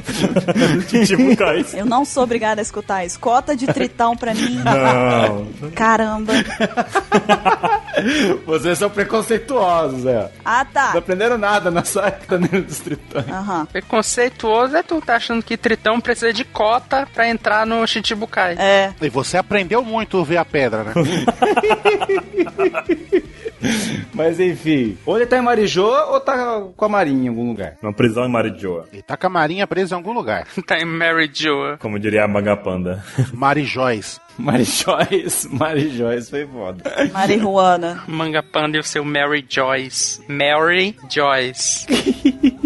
Vamos começar de novo a falar do Arlong. Vocês têm, inclusive, mais alguma coisa em relação ao Arlong? Ele não tá no bar dos caras, é isso que eu sei. Ele não tá no bar do fracasso. Não. Não, ele não está no bar. Lá ele nunca visitou. O Arlong é muito, é muito superior pra ficar naquele bar lá. Com esses meros humanos. Se ele for no bar, ele vai pra chutar o traseiro daqueles caras que estão lá, entendeu? Não, se juntar todos os caras do bar, ele dá um couro ainda. não, se o Arlong tiver algemado e for enfrentar todos os caras do bar ao mesmo tempo, ele vence os caras só na mordida. Ele, ele é muito superior pra ficar com esses humanos no bar aí. Vamos, tesouro, não se misture com esta gentalha. Sim, babai. Não, mas eu acho, sério mesmo, que o Arlong ele ainda vai ter uma história de capa. Que ele vai aparecer. Talvez não seja exatamente dele, mas com toda certeza vai ter uma menção a ele em alguma história de capa que ele vai aparecer, vai mostrar o que ele tá fazendo e tal. Seria legal. Eu acho mais fácil ele aparecer em história de capa depois de reaparecer. Possível, possível.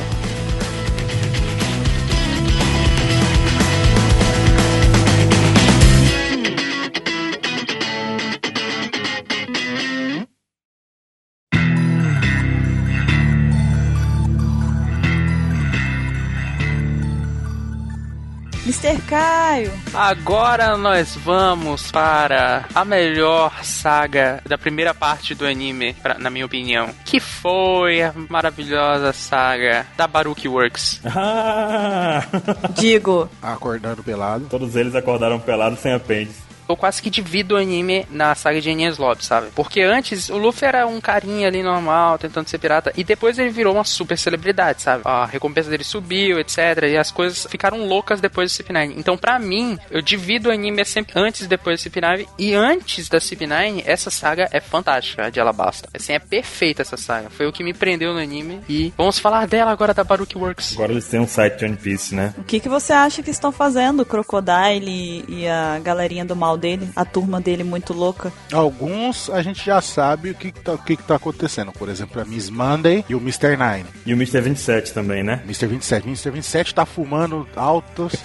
É porque o Mr. 27, na verdade, ele era pra ter entrado na Baruch Works, mas ele chegou lá, fez uma piadinha sem graça, tiraram ele. Ah, sim. Aí ele veio pro Apex Cash. É, a gente sabe que tem uma, tem uma gurizada no bar lá, né? Tipo, no bar de verdade, não no bar do fracasso. é verdade. Spider Café? E eles reformaram o Spider Café e voltaram pra lá, né? Daí estão lá de boa. Exatamente. Eu acho que eles desistiram, né? Tipo, deixa dessa vida de. de Viveram a vida lutar. deles, né? É que, é que Alabasta agora vai ser um reino próspero de novo, né? Então ninguém sabe quem eles são. Eles fizeram lá o cafezinho e estão de boa lá, ganhando dinheiro, vendendo café. Ela basta precisa de bombeiro. Tem até aquela capa no, nos Conversos do Mundo que mostra aqueles dois caras da Baroque Works, aquela mulher fortuna e o carinha. Que eles têm filho, né? A Miss Monday e o Mr. Nine, que eles têm um filhinho. Ah, eles tiveram um filho. Uhum. Que até a gente comentou que tá jogando o filho pra cima com os bastão né? lá. É. O conselho tutelar tá, tá em desespero com esse cara. Então, e a, a, a Miss Valentine, Mr. Five, a Miss Merry Christmas, o Mr. 4, a Miss Golden Week. A gente viu que eles estão lá no, no café lá e cada um tá, tipo, desenvolvendo uma profissão, né? Do sonho, né? O Mr. Five virou bombeiro. A Miss Valentine, o que que ela virou mesmo? Que Eu não lembro agora. É que eu acho que eles não viraram o negócio, assim, eles não viraram as profissões. Eles voltaram pra função deles, né? Não, não, eu acho que. É que eu reli isso faz acho que uns dois meses. Se não me engano, eles meio que, tipo, eram só as profissões dos sonhos, assim, eles estavam, tipo, só vestido com o que eles queriam ser. Mas eles estavam, era reconstruindo o café. Eu acho que tá todo mundo trabalhando lá. Ela virou confeiteira, Miss Valentine. Não, a Miss Valentine agora, ela foi pro novo mundo e vai ensinar o Mark Weiss a usar o Akuma no Mi dele. Vai casar com ele. Nós temos três aí que a gente tem que falar alguma coisa mais interessante, que é o Galdino, o Bon Clay e o Mr. One lá. Uhum. Bon Clay tá lá na, em Impel Down, né? na- com a galera Virou a nova rainha Okama. do andar 5.5. A gente pode pôr um ponto final logo no Bon Clay aqui, que ele já, já é a Rainha Okama, ele tá feliz lá. Eu ainda acho que o Bon Clay vai voltar a ser importante na história, ele vai, tipo, ajudar o Luffy em algum momento, porque eu acho que ele, ele vai ser Nakama do Luffy em algum momento. Não, já é, né? Já é, já é. É que vocês lembram quando, na, na história de capa da Brock Works, quando eles acham a- o cartaz de procurado do Bon Clay, ah, o- se não me engano, o especialista em, escapar de prisões ou algo assim. Então ele pode muito bem estar indo e voltando de Impel Down o tempo inteiro, sendo rainha. É possível. Eu acho que eu acho que ele poderia estar saindo toda hora e voltando, porque tipo, é o reino dele, mas às vezes ele quer fazer algumas coisas fora. É possível, é, É possível. possível. Até porque o Ivankov tava lá, mas aparentemente ele não tava lá porque ele era obrigado a estar lá, sabe? Pelas condições que eles estavam lá, tava tudo bem. É, ele tinha um pedacinho de chão dele ali. Um que a gente sabe também, talvez, onde, onde tá é o Galdino, né? Talvez esteja com bug, será? Ainda com certeza está com bug. É, eu acho que sim. É outro tipo a Álvida, né? Que tava lá com ele e agora que ele virou Chichibukai, ele não ia deixar de estar de tá com ele. Ele é o imediato do bug? Não, não é. É o Kabadi, não? Quem é o imediato do bug? O imediato do bug é o carinha lá do, do leão. Moji, Moji. É o Modi. Não, é, é o Rich, ele ganhou o, o torneio pra ser capitão, então ele é imediato agora que o Bug voltou. ganhou, ele ganhou do Cabage e do Moody, ganhou dos dois. Deu um tapão na cabeça de cada um. É, dormindo ainda ganhou dos dois. Acabou. É aquela lenda lá que fala que o, o bando do bug tem dois imediato, um e dois lá, não tem um lance desse? Sim, não, não é lenda, é fato. Como que é o nome? Definam-os. Zoro e Nami. É o Moody e o Cabade. É, É o Moody, é o primeiro imediato, first mate, e o, o Kabaji é o second mate. E aí eles lutaram pra ver quem ia ser o capitão quando eles acharam que o Bug tava morto. Então, mas quando o Bug voltou, ele falou, para com essa porra, meu irmão. Cozada com o especial 3D 2Y, quem tá mais com o bug é o meu Galdino. Caramba, meu, é o especial, não é Canon. É que o Galdino, ele, assim como o resto do, do pessoal, ele sabia quem era o Bug, tá ligado? Ele sabia que o Bug era um merda. Sim, ele não tava lá achando que o bug era foda. Será que a gente pode falar que o Galdino é o Mr. Free? Só pra algum desavisado não ficar, mas quem é Galdino? Quem é Galdino? Ah, sim, é. É, é, nem existe esse personagem. Quem é esse Galdino O Galdino é o carinha da vela, pronto. da cera lá? É, esse mesmo. Que quase fez um bolo de Mugiwara, né? É. Ele, é- ele é bem forte, cara, bem versátil e tal. Ajudou o Luffy a salvar o Ace e tal. Oh, ele era a inteligência do grupo, né? Sim, cara, ele deve estar com bug, de alguma forma, vai. Inclusive por isso que ele é o Mr. 3, né? Agora no bando do Bug ele virou meio que o mensageiro, né? Aquele que pega os recados, ele que avisa as merda. E o Mr. One lá? Esse pra mim eu não, não tenho nenhuma ideia pra ele, cara. Ele tá junto com o Crocodile. É, ele tá junto com o Crocodile. Sim, mas aí, o que, que eles estão fazendo, sabe? Pois então, relacionado a o das Bones e o Crocodile, que é que X2 fanfarrões estão fazendo. Eu acho que os dois estão juntos ainda, estão tipo brothers, e estão Armando uma nova. é, procurando um novo plano pra dominar o mundo. Você acha que ele vai voltar em algum momento? Claro, vai, vai. Ele e o Crocodile. Inclusive a participação do Crocodile foi muito boa em Impel Down. Eu gostei muito do Crocodile lá. Ele já apareceu já no anime, no- depois do Timeskip. É que o Crocodile voltando automaticamente volta das Bones. Porque ele, meio que ele segue o Crocodile, segue o Crocodile loucamente. E o Crocodile vai estar sempre por aí, né? Deve estar no novo mundo tocando puteiro também. tá se reinventando, que nem a gente viu recentemente na CBS, que uma vez ele teve que reinventar depois que perdeu do Barba Branca, né? Então ele deve estar. É, olha aí, boa. É possível. Uhum. O que, que aconteceu que a gente tá concordando com o 27? Já cansaram. É porque ele, ele não sei também. Teve esse- ele teve esse, lan- esse lampejo, Não, é porque dessa vez ele não seguiu o mangá reserva dele. mangá secreto. O mangá secreto. É, Eu ainda acho que o das bônus gosta do Crocodile. olha aí, pronto, aí chegou. Lá vem. Pronto. Não, mas eu concordo, eu concordo. Olha lá, ó. Tu tá chipando os dois agora? Será que esse é o segredo então do Crocodile? Ele tem um relacionamento que ele não quer assumir? Se, se cair naquela teoria que o Crocodile era mulher, o Das Bond pode ser apaixonado pelo Crocodile mulher. Ele tem um relacionamento que ele não tem coragem de assumir pro mundo, é isso? Eu acho que eles não têm um relacionamento, mas eu acho que o das Bones é o mesmo tipo de relacionamento que o Killua tem com o Gon. Pra mim é canon que o Killua é completamente apaixonado pelo Gon, assim como eu acho que o das Bones também. Só que eles não chegam a ter um relacionamento. E tem a teoria louca de que o, do- o Crocodile era mulher, aquela coisa toda, não tem? Então pode ser, tem alguma relação ainda. Eu ainda acho que ele é a mãe do Luffy. Não, Não, cala a boca. É a mãe do Luffy com o Ace. Nossa. Porque o Ace pega todo mundo. Não, não, não é a mãe do Luffy, porque a mãe do Luffy terá cabelos ondulados.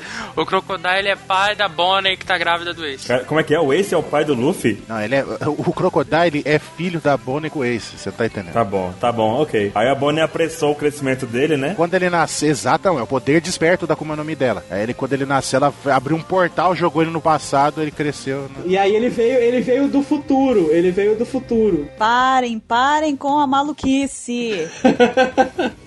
No- Na coleção de capa do, do Crocodile, ele- Operação na Miss Golden Week, Reunião Baroque, na, no volume 28, Rei dos Piratas e Super-Herói. O Crocodile tá como Rei dos Piratas, que seria o sonho dele, e o Das Bones tá como um super-herói, ou seja, ele está fazendo ponto em Boku no Hero Academia, que por sinal também faço vídeo no meu canal, apareçam por lá. O cara tem a manha do Mechan. Quando o cara manja de fazer propaganda, o cara é foda. Qual é uma das funções de um super-herói? Criar ganchos, Qual é uma das funções do super-herói? salvar o mundo. Salvar gatinhos de árvore. Depende da geração que você tá falando, né? Salvar a mocinha. Para, 27. Para, para, para. Puta, então vamos fazer um que fim levou. Ó, Back to the Future. Ih, muito bom, cara, por que não? Olha aí, tá! Próximo vilão, o Bellamy, que a gente já sabe bastante do que, que ele fez, porque ele já voltou. O que a gente pode especular é o futuro do Bella, né? O que ele pode fazer agora? Eu acho que ele vai integrar o bar, sinceramente.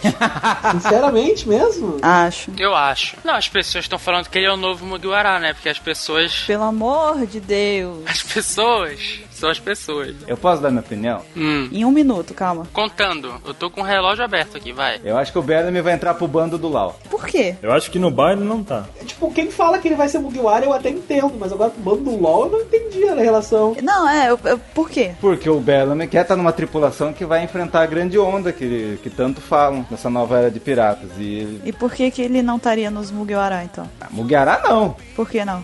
Por que não? Ah, tá. Tá, mas por que, que o LoL iria querer acolher ele? Porque o Lau viu todo o sofrimento que ele teve, ele pode se espelhar. É, talvez eles já se conheçam antes, né? Não, me responde quando que o Bella me falou isso? Não, eu acho que ele não vai entrar no bando de ninguém. O Bellamy sofreu a mesma coisa quando o Lau era criança. Admirava o do Flamengo tal, ele poderia acolher ele. Não, eu acho que ele não vai entrar no bando de ninguém. Nem do LOL, nem do Chapéu de Palha. Não, eu acho que o Bellamy vai seguir a vida dele, cara. Lá vai, tendo, vai, vai fazer o que ele tava fazendo antes de aparecer. Ele vai entrar no bando do bar do fra- fracasso lá e isso. Obrigado, Caio. Ah, eu não consigo ver o Bellamy fracassado hoje em dia, cara. O cara é a imagem do fracasso. Ele é muito fracassado. Não, cara, eu acho, eu acho que o Bellamy é só um cara quebrado, cara. Ele não é fracassado. Não, o cara quebrado é o Smoker. Foi legal a participação dele. A participação dele foi legal pra mostrar uma pessoa fracassada. Exato.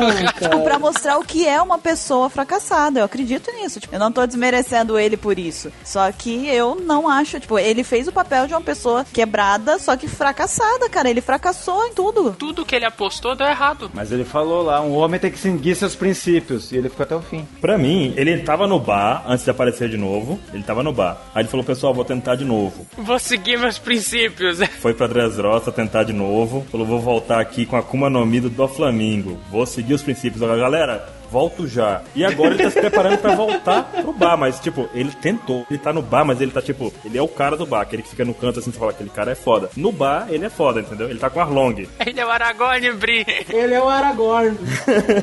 Passo largo. Ele vai ser admirado no bar, entendeu? É, isso. Ele, não- ele tá no bar, mas ele tá em outro nível do bar. Ele- As pessoas olham pra ele e falam assim, cara, aquele é o Bellamy, ele tentou de novo. Nós não, sabe? É.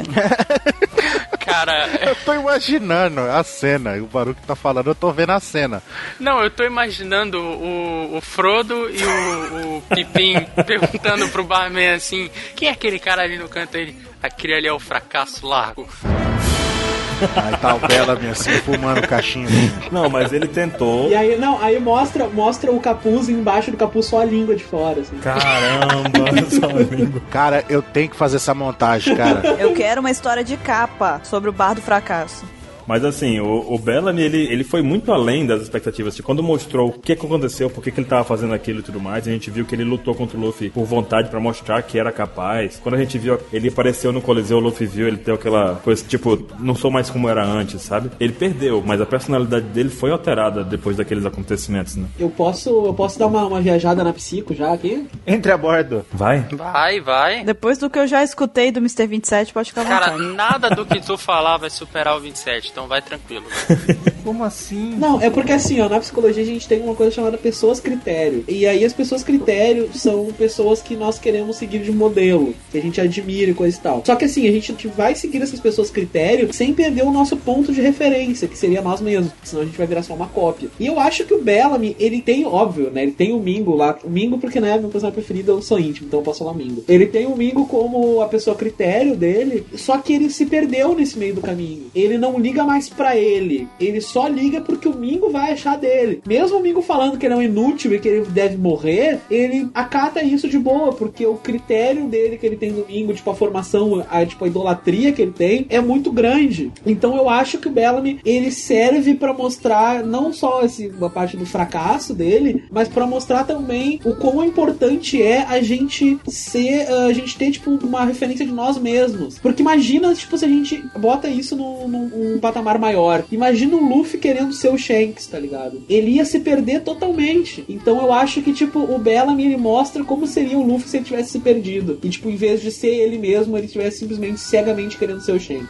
Gostei, cara, gostei. Eu acho que, tipo, foi meio que um pouco isso aí, assim, que pode ser viajado, mas eu acho que o Oda poderia pensar numa coisa assim também, não sei. Não, gostei, gostei. Eu achei interessante. Você acha que o Bellamy, então, é o ápice da friend zone? Friendzone não existe, cara. Tem no meu canal, inclusive, um vídeo falando sobre isso. Não existe friendzone. É verdade, eu assisti o vídeo. Não, eu gostei, eu gostei da tua análise sobre o Berami, só que, na minha opinião, isso não muda o fato dele ter fracassado nas coisas que ele fez. É exatamente. Isso só dá base pro fracasso dele. Não, é aquela coisa. Ele pode ter sido tudo isso, mas ele fracassou. Mas aí que tá. Ele mudou, mas tá no bar. Ele tá no bar. Agora ele vai ser. Como é o nome da palavra, Nihil, que você falou? A pessoa que serve de modelo? Ô, que- pra pessoa critério. Pessoa critério. Ele vai ser a pessoa critério do bar do fracasso. Olha só. É, é, é, é isso mesmo. Parece que o jogo virou, não é? Não é mesmo, queridinha? Não, mas assim, eu entendi, eu achei fantástico a tua, tua comparação, muito bacana mesmo. Também achei legal. Só que é, é aquela coisa, ele escolheu de pessoa critério o cara errado, sabe? Ele falhou nisso, ele fracassou nisso. O Nihil concorda que ele tá no bar, não concorda, Nihil, não? Nessas condições de Aragorn, assim. Cara, ah, eu não sei. Eu gosto do Bellamy. Eu acho que o meu gostar dele Impede ele de ir pro bar? bate no meu tuntunzinho. Eu acho que se ele tá no bar, ele é o cara perto da porta, assim, sabe? É, não, tá bom, é isso mesmo. É o cara que sai, volta, sai, volta. É, é, é o, é o cara que vai buscar bebida, tá ligado? ele, ele consegue sair do bar. Não, mas assim, ó, ah, eu não acredito que ele vai entrar pro bando. E se ele entrar, o que, que vocês acham? Não, não vai entrar. Não é uma possibilidade, cara. É. Isso vai ser o Oda pegar uma escopeta e dar um tiro no joelho dele. Não vai entrar, não vai entrar. Cara, mas eu acho que pior que o Brook ele não pode ser, cara. Não, não, pelo amor de Deus, cara. Olha o nível que você tá comparando o Brook. Desnecessauro. Por mais inútil que o Brook seja no bando, por mais irrelevante que ele seja no bando, ele é mais foda que o Bellamy. Eu ainda tô esperando uma saga pra desenvolver o Brook, cara. Eu gosto do, B- do Brook. O negócio é que o Brook, pelo menos, teve um motivo pra, en- pra ele entrar. Porque desde o episódio 1 do Luffy, tá? A gente precisa de um músico, a gente precisa de um músico, músico, músico, músico. Então, o Brook, pelo menos, ele tem um motivo pra, pra tá lá. Dois. Alabum, né? É. Já o Berami, ele vai entrar pra quê? É que, é que a gente não sabe o que, que o Bellamy sabe fazer, né, cara? É, ele sabe falar pra caramba e tomar um soco e cair mole no chão. Não, não vai ser, não vai, ele não vai ser. Se o Bellamy entrar na segunda parte, eu vou vir aqui e vou dizer assim, parece que o mundo que o jogo virou, não é mesmo, queridinho? Se ele entrar, eu vou continuar falando, ele não é Mugiwara. ah, tá bom. Não, pra mim jamais. Ele pode entrar pro bando, pra mim não é. Não, eu acho que ele não vai entrar. acho Ah, mas que é que geralmente eu erro essas coisas. Eu tinha certeza absoluta que o Caribou ia entrar pro banco. não, não, você tá zoeira. Mas olha só, por que, que você quer tanto isso pros chapéus de palha? Cara, eu acho que você tem problema de julgamentos aí. Eu acho que o Nihil conseguiria ser fácil o melhor amigo do 27. Caramba! Caramba, é verdade. Por quê? Pensamentos loucos. Pronto, já temos a aliança pirata. Aliança Pirata. Não, mas aqui, ó, eu não faço só teoria merda. Não que o 27 faça, mas eu eu acertei que o Mingo era Tenryubito três anos antes dele aparecer. Quem era Tenryubito? Do Flamengo. Hum, olha só que Minha fala. teoria tá... Eu acertei tanto que eu nem fazia vídeo ainda. Eu fiz o texto e dei pro Felipe Honor do vlog do Ace gravar. Olha só. E eu acertei em cheio. Eu também faço teoria boa, galera. Não, mas tá ligado com aquele negócio, né? A história do povo. Solta a teoria loucamente, uma delas você acerta, e as que errar você ignora. Você vangloria que você acertou, entendeu? Não, não, mas eu... Não, eu, eu, eu, acerto, eu acerto mais do que eu erro. Mas Nihil, olha só, eu, eu entendi por que, que o Caio falou que tem uma amizade surgindo aqui. É porque você e o Mr. 27, vocês se permitem viajar, entendeu? Ah, eu viajo mesmo, né, cara? Vocês se permitem ir muito além do que as pessoas normais vão numa teoria, entendeu? Mangá secreto. Por isso que vocês se dariam muito bem. Ah, mas eu gosto de vilões. O que, que isso tem a ver com ouvir pedra, seu maluco?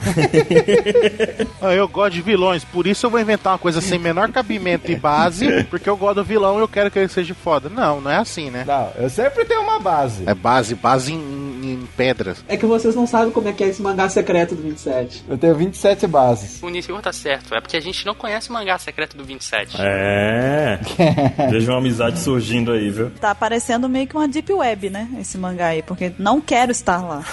É o One Piece escrito pelo Kishimoto, né? Você tá ligado, né? Não, é que nem é que nem o argumento aquele que tu sempre vê em toda discussão que alguém quer afirmar algo. Não, o Oda disse. Tá, mas o Oda disse aonde? Não, ele disse, ele disse numa SBS, tá e qual? Ah, tá por aí. Ele disse. Ele disse numa entrevista, tá e qual? Não sei, tá aí, ele disse. Nossa, eu dou tanta risada quando eu vejo isso. E aí esse argumento tem bastante, né? E é por isso que a gente sempre desconsidera as teorias do Mr. 27. É por isso que tudo que a gente fala tá com o link na referência do post. Exato. Puta, então vamos fazer um que fim levou. Ó, Back to the Future. Ih, muito bom, É. cara. Por que não? Olha aí, tá! Os próximos são os Beacons lá de Skypiea. Tem o Gedatsu, Shura, On, Satori, e aquela galera toda lá. Se tem um o on, tem o off também. On, off.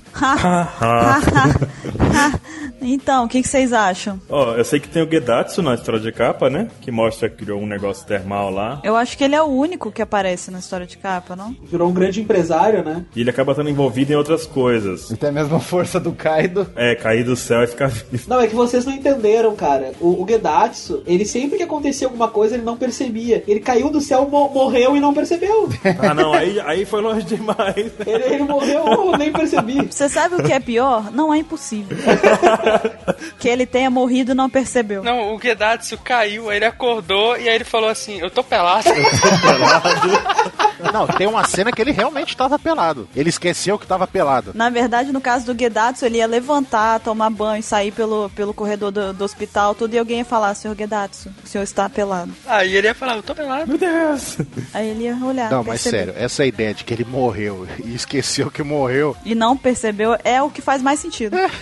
Ai, mano, é muito bom, cara. Porque ele é muito estúpido, ele é muito burro, velho. Mas tu sabe que se for assim, ele é o mais próximo de um personagem que voa que a gente tem, né? Porque ele sabe qual é a regra pra voar, né? Tem que errar o chão. E- É, pular e e errar o chão. Quando cair, tem que errar o chão. E ele é burro, ele é capaz de fazer isso. Não, o problema dele não é isso. O problema é que ele cai e não vê que caiu. É que ele não é burro, ele só é desligado, ele não percebe. Cara, muito mal. Sério, eu- toda vez que eu vejo aquela coleção de capa, eu choro de rir, velho. Porque dele, ah, por descuido eu tô usando a picareta. Ah, por descuido não sei o que. Aí, por descuido eu esqueci de ficar no chão. Ele tá na parede, dando picaretada no chão, cara.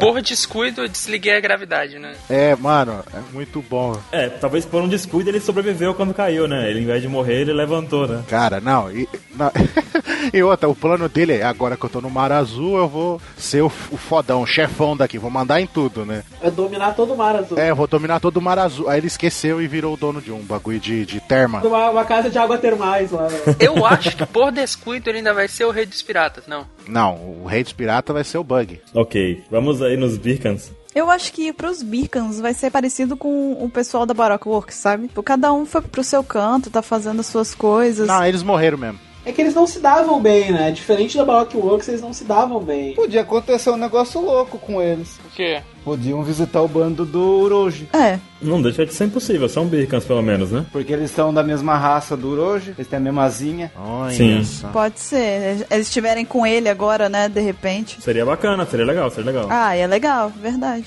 É que, é que eu acho, eu acho muito, muito difícil eles estarem juntos. Eles não gostavam um do outro, eles estavam sempre brigando. O que mantinha eles juntos ali era o, era o Enel, né? Era o cagaço do Enel. Cara, eu acho, eu acho que não era nem o cagaço, cara. Eu acho que eles realmente gostavam do Enel e seguiam ele. E aí, tipo, pra ficar perto do Enel, eles Se aturavam, né? se aturavam, assim. Ah, mas eu acho que não pode ser diferente. Tipo, eles podem ter ah, achado um novo mestre, um novo chefe, que seja o Uroji, e novamente eles se aturam. Agora sim, vamos imaginar então criar um cenário em que eles estão com o Uroji. Quem vocês acham que estaria com ele? Quem vocês gostariam que estivesse? Desse grupo aí. O Om, o Shura. E talvez o Satori. Rotori, Kotori, foda-se, né? E como o Satori sempre anda junto com os irmãos dele, Vocês acham que o Gedatsu poderia estar no Conselho Mundial? Lá vem. por que, que ele vai estar no Conselho Mundial? Só se for por engano, né? Por descuido, ele Por descuido. Por descuido, né? Já pensou ele aparecendo no fundo, assim, sabe? Puta, isso ia ser engraçado também, né? Tá todo mundo os reis lá, fodão. Aí o, o Gorosei, tudo assim, carão, agora vamos falar sobre o Conselho Mundial, não sei o que. Tá um cara lá de lado, parado assim. ele. Esse é o Conselho Mundial. Eu esqueci, eu não sabia. que Não eu- sei, por descuido eu vim parar aqui. Decidi os rumos do mundo e nem percebi. Caraca, velho. Mano, ele é muito bom esse personagem, cara. Por descuido decidiu os rumos do mundo. Cara, o cara esquecer de respirar é maravilhoso, mano. A gente viu também outras ilhas do céu também, né? Nesse último spoiler que eu vou dar aqui agora ou não, né? Ah, não é um spoiler que vai estragar a história de ninguém. Não, não é porque, por exemplo, já apareceu no time skip a Nami treinando em outra ilha no céu. É. É, Aí essa ilha não poderia ser, ser artificial? eu tenho certeza que é. É, porque tem balõezinhos de fundo e tal. É, com balão embaixo só pode ser. Pois é, né? Porque ela tá, ela tá flutuando por causa do- dos balões lá, né? Eu tenho certeza que é. Sim, sim, tem os balõezinhos lá. Que por sinal eu nem tinha notado os balões quando eu li, tá A ligado? gente percebeu de madrugada enquanto editava. Esses balão tem história. E ela só é artificial porque ela tá ligando dois pontos. Não ia erguer uma ilha ali do nada. Eu tenho certeza que ela tem algum papel muito importante na história. Mas a gente discutiu isso já. Ela era uma base antiga, possivelmente da lua, né? Da, daquela lua do Enel lá. Uhum. Parte daquela lua, fábrica ou coisa do tipo, fica naquela ilha por comodidade, né? E talvez ela possa até se deslocar, porque ela é artificial. É, e a ilha, você viu que tem um monte de ruína? Sim, tem ruínas e tá depredrada, né? E, Inclusive, ela, ela é a explicação da sombra gigante do Kaido, né? Sim, também tem essa que o pessoal falou lá. E eu que postei isso aí, todo mundo ficou roubando meus créditos. Foi você? Eu vi por você também. Fui eu que fiz. E o engraçado é que o nome da série é chamada de Terminal, né? Terminal Balloon, Baron. Terminal é um ponto e um caminho, sabe? É um ponto que intermedia outros caminhos, na verdade, né? Isso, isso, isso. Vocês lembram na história de capa lá do Anel lá? Os bichinhos subiam com um balão ou, ou naqueles aeroglifos que tinham lá? Exatamente. Não, foi a primeira coisa que eu pensei. E se a ilha que o Kid usou de, de Base. de base dele lá, foi a ilha onde tá o velho lá. Onde o velho morreu lá e tava os robozinhos. Não, a Ilha do Velho é a Ilha do, do Frank lá, do, ve- mesmo mesmo do Vegapunk. É? É, é. A primeira menção do nome, foi falado o nome da ilha lá. É a mesma ilha do Vegapunk. Mas a ilha do Vegapunk é uma ilha inverno. É que a ilha que, o, que os subordinados do Kaido estavam era uma ilha de inverno. E ela não deve ser muito longe da- dessa ilha do, do céu aí que ele tava. Porque a sombra apareceu, né, teoricamente. A ilha do Kid também é uma ilha de inverno porque tem pinheiro lá. Pinheiro só dá em inverno. Mas olha que loucura esse. Sim, pinheiro é árvore de inverno. Ah, é? O peso da neve faz a árvore ficar pontuda. Sim. Mas tá louco, o cara, o cara vai fazer o podcast aqui e já fica sabendo sobre O herbologia. PaxCast também é cultura, filho. Que delícia. Aqui a gente fala sobre One Piece, cultura e pessoas peladas. Bem, já que vocês estão falando da história de capa, vamos aproveitar e vamos logo já pro Enel. Esse é outro vlogger. Ah, Então tem muita gente que fala que ele vai voltar, não vai voltar. Então, isso é com vocês agora. Cara, eu no, num vídeo que eu fiz sobre personagens que podem ou não voltar, eu falei assim, que eu mesmo me contradigo, porque assim, eu não, eu não quero que o Anel volte, eu não acho que ele tem motivos pra voltar, mas eu tenho, eu tenho certeza absoluta que ele vai voltar. É, é a minha situação. Eu acho que eu fico, eu fico com você, Nihil, pra falar a verdade. Não, voltar ele vai. Porque o Oda não ia gastar a história de capa pra mostrar um negócio que não ia ser aproveitável. É porque assim, o Enel, o sonho do Enel era ir pra lua ser um deus adorado lá na lua. Ele já conseguiu esse sonho, tá ligado? É, eu tenho isso pra mim também. Só que é aquela. É igualzinho, né? O, An- o- tô trocando os vlogs, tá vendo? Culpa do. Mas é igual o Nihil tava falando. É quase que inevitável que ele vá voltar, entendeu? Mas só que é meio estranho, é meio estranho ele voltar. É, porque ele já é tipo o Luffy ser o rei dos piratas e continuar vagando por aí. Mas aí seria isso, só que o fato do mangá não ser do Luffy, ser do Neo, entendeu? Então faz todo sentido ele voltar. Ou do Mr. 27. Mas eu tenho uma teoria que eu, eu e o Baruch concordamos nela um pouco, que na minha opinião, e eu vou, cara, eu vou passar um monte de maluco aqui, mas enfim, a Gorogoro no Mi, que é a Akuma no Mi do Enel, ela é a arma lendária que falta. Sim. Porque a gente já viu que aquela luazinha lá, ela precisa de energia pra ela funcionar. Ah, pelo menos a fábrica. A fábrica, o que que ia dar energia pra ela sem ser a Gorogoro no Mi? Ele- eletricidade. Mas de onde é que ele ia tirar? Sim, mas o que gera eletricidade naquele ponto, naquele nível, naquela ilha no meio do nada. Naquele planeta devastado, sem nada. Não, mas era da civilização antiga dos caras. Os caras eram avançados. Gera energia por oxigênio, gera energia por, por cuspe, Não, mas os caras eram avançados, cara. mas não tem avanço nesse ponto, cara. Sim, tá, mas ele tirava energia de onde? Mas a energia não pode ser ge- gerada também através de hidrelétrica, por exemplo? Pois é, não sabe se eles são tipo Itaipu lá. Não tem como ter uma hidrelétrica lá. Não mostra água lá. Ué, Ah, não tem água lá? Não tem como ter uma hidrelétrica pra gerar uma energia pra manter aquela fábrica lá. Não, não tem como. Mano, você tá pensando num, num universo fantástico, cara. Isso pode gerar energia de outra coisa. Não, cara.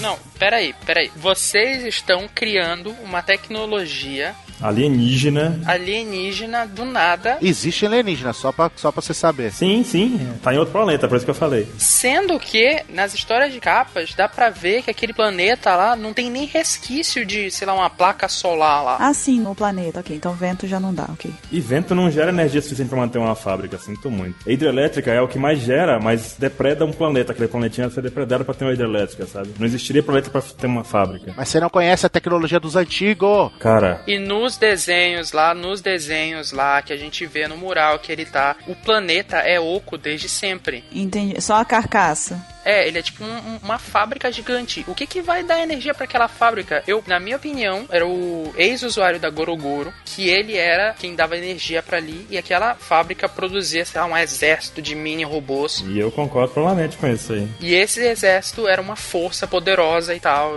etc. E um dia o, o Enero vai voltar com esse exército louco aí. Ah, isso aí sim. Foi o que a gente falou no de arma lendária. Mas aí então você diz que a, a Gorogoro no Mi seria a terceira arma lendária só pra poder ela ser tipo a fonte de energia que gera o exército. Exatamente. Ela seria parte fundamental da, da arma. Mas não seria o exército a terceira arma? E a Gorogoro seria o gatilho? Não, mas é tipo a Shirahoshi controlando os bichos. Exatamente. exatamente. Ela não é a arma em si, ela é o que faz a arma ser possível. Exatamente. Entendi, ok, entendi. ela é extremamente necessária para que pra suprir a energia daquela fábrica por tempo necessário de construir o exército, entendeu? Mas aí, no caso, o usuário da Gorogoro Moro, ele seria mais um escravo disso do que o, o cara por trás do negócio. É, em partes, né? O Enel deve estar se divertindo lá. Mas aí o Enel voltaria como terceira arma pra quê? Não, ele voltaria pra dominar a Terra. Mas pra quê? Se não é o objetivo dele. Pra ser adorado. Ele não quer, ele não se acha um deus? Mas ele já é um deus, cara. A não ser que chegar até a Lua fosse só mais um passo pra um plano muito maior, que não foi mostrado pra gente. Mas calma lá. Vocês estão falando dele ter conseguido atingir o objetivo dele? Vocês estão falando de uma forma como se, tipo, igual uma amiga nossa que brinca, assim, tipo, jogando League of Legends que o Nihil odeia. Ah, meu sonho é chegar no level 6. Tipo, é o sonho, chegou no level 6, sabe? Mas depois disso, continua e você quer ter outros sonhos, entendeu? Aí tu chega lá e tu descobre que tem mais coisa. Mas foi o que eu acabei de dizer. Então, na verdade, esse, esse propósito dele, pensando assim, o propósito dele de ir pra Lua, então era tipo mais um passo, mais um objetivo que ele precisaria atingir pra chegar num outro objetivo que seria o de, porque ele se considera Deus, então dominar todo mundo. Talvez o sonho dele tenha sido só chegar na Lua. Mas daí quando ele chegou lá e fez o que tinha que fazer lá, ele falou, pô, tem que arrumar um sonho novo. E agora, o que, é que eu vou fazer? Não, não, n- n- nem precisou fazer isso. Ele pensou assim, ele olhou pra lua um dia, deu a louca nele e falou, porra, legal. Se eu dominar aquilo, vão me idolatrar. E aí ele chegou lá e descobriu que não era nada disso que ele esperava, sabe? Ele chegou lá e ele falou, pô, tem uma fábrica aqui e as pessoas não estão nem aí pra mim, porque não tem ninguém aqui. E aí? É tipo o clipe do Frejá. Porra, velho, perfeito. Ele olha pra lua, ele quer ir pra lua. Ele vai pra lua, olha pra terra e fala assim: agora eu quero voltar pra terra. Perfeito, perfeito, Nihil. Parabéns. Deixa eu piorar um pouquinho a brincadeira. Então ele tava em- lá em Skypia, sentado no trono, olhou lá, tipo, tava escutando Exalta Samba, Exalta Samba chegou, tá vendo aquela lua que brilha mais? Ele bateu o olho e falou assim, caraca, quero aquela lua. Partiu Lua. É isso mesmo. Vocês estão esquecendo um detalhe que nas ruínas ele viu aqueles hieroglifos lá, aquelas inscrições antigas, mostrando os robozinhos, tudo, e ele já tava com o exército de robozinho feito já, entendeu? Aí se ele leu e entendeu aquilo, ele conhece aquele idioma, alguma coisa, ele leu e entendeu, eu falo, puta, agora eu posso fazer isso e voltar. Aí já faz mais sentido. Tem uma missão nova agora, ó. Aí já faz mais sentido, porque ele leu isso lá, e aí agora, depois que ele conseguiu isso, aí ele, beleza, consegui mais uma etapa pro meu plano verdadeiro. Não, mas ele não tem plano verdadeiro, ele tá seguindo o que acontece. Deu vontade de ir na lua, ele foi. Chegou lá, deu vontade de fazer outra coisa, ele fez. Não, mas aí que tá, não dá pra saber se ele tem ou não um plano verdadeiro. Não, é que o Enel, cara, assim, ó, sem zoeira, sem avacalhação, o Enel é completamente louco, né? Sim, é louco, ele deu- foi na lua, cara. É o complexo de Deus. É, eu acho que é meio que imprevisível, tá ligado? Porque ah, ele é completamente louco, ele vai seguindo as tendências que ele vai vendo, né? Sim, eu concordo, é isso mesmo. Isso combina até com a loucura dele de querer ir pra lua. Claro, com certeza. Ele olhou assim e falou, porra, eu quero ir pra lá. Sim. E eu, eu quero ir pra lá e eu vou fazer de tudo pra ir. E eu posso, e eu posso ir porque eu sou um deus. Sim. E foi. Que loucura esse anel, hein? Sim, e foi, e foi. Isso que é foda. Não foi um sonho, ele foi. Ele foi, chegou lá, talvez ele tenha descoberto essa arma, sei lá, o, o verdadeiro propósito da Gorogoro no Mi, não sei. E aí ele falou, porra, beleza, agora que eu tenho essa merda aqui, eu vou voltar pra Terra e vou dominar aquilo, porque eu sou Deus, aquilo ali é meu. Aí depois de dominar a Terra, a próxima meta dele vai ser conseguir uns 2 mil likes. É. Bater a meta, dois mil likes aí, galera. 2 mil likes. Não, aí depois que ele conseguir conquistar a Terra, ele vai dobrar a meta dele. Agora só, eu sei que eu vou me arrepender, mas o Mr. 27 tá muito quietinho. O quê? Eu imagino que ele deve ter uma teoria sobre o anel também. Você não tem? Fe- fecha o cash, fecha o cash, fecha o cash. Termina, termina. Não tem nada no mangá secreto sobre o anel. Não, não, não, não, não, não, não, não puxa, não puxa, não puxa, não puxa. Não, não dá corda, cara. O que, que você tá fazendo? Não, Matissa não. O mangá secreto? Deixa eu ver aqui. Ah lá, é pronto, ele abriu. O Kishimoto não escreveu essa saga ainda. Na minha saga de 27 mil volumes do Oda. Não, é o Kishimoto que escreve. Ele brisa pra caramba e inventa coisa que não tem cabimento. Ah, não, vai voltar com, com os bichinhos lá, os Spaces lá. Os Minions. Não é Minion, é Spaces, né?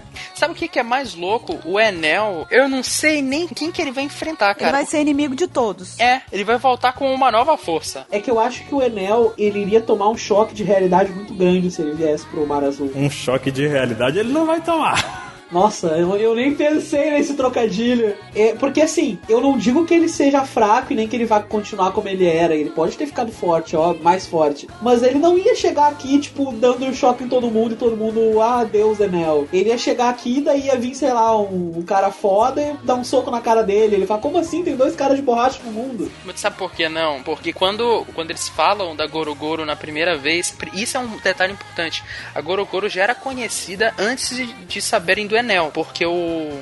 Aquela mulherzinha lá, Xandia, ela fala assim: Nossa, ele tem a Gorogoro, essa é uma fruta lendária, não sei o que, é uma fruta que dizem ser imbatível, uma das logias mais fortes, não sei o que. Então, essa fruta não foi, ele não foi o primeiro usuário, já tem história dela. A gente fala no cast de Akuma no Mi sobre ela, a gente falou, inclusive. Sim, e que ele teria uma das maiores recompensas do One Piece se ele tivesse sobre a jurisdição do governo mundial. É, se ele fosse pra. Ah, mas o Oda isso diz no SBS que ele teria mais de 500 milhões. É muito, cara. Só que o Enel, cara, ele sabia usar o mantra, que a gente sabe hoje em dia que é o haki da observação. Muito avançado, na verdade, né? Mas ele. Eu acho que ele não tinha o conhecimento do armamento, cara. Não tinha. Mas você acha que ele não adquiriu? Ele não pode adquirir esse conhecimento? Tipo, Não, não, eu tô dizendo o seguinte: que, por exemplo, naquela época, lá no em Skype, ele chega e fala, ah, eu vou te dar um, sei lá, um minuto pra tu me matar. E o cara enfia uma lança na têmpora dele. Se o cara tivesse hack, ele tava morto. Será que a porrada que o Luffy deu nele não mudou ele nesse quesito? Então,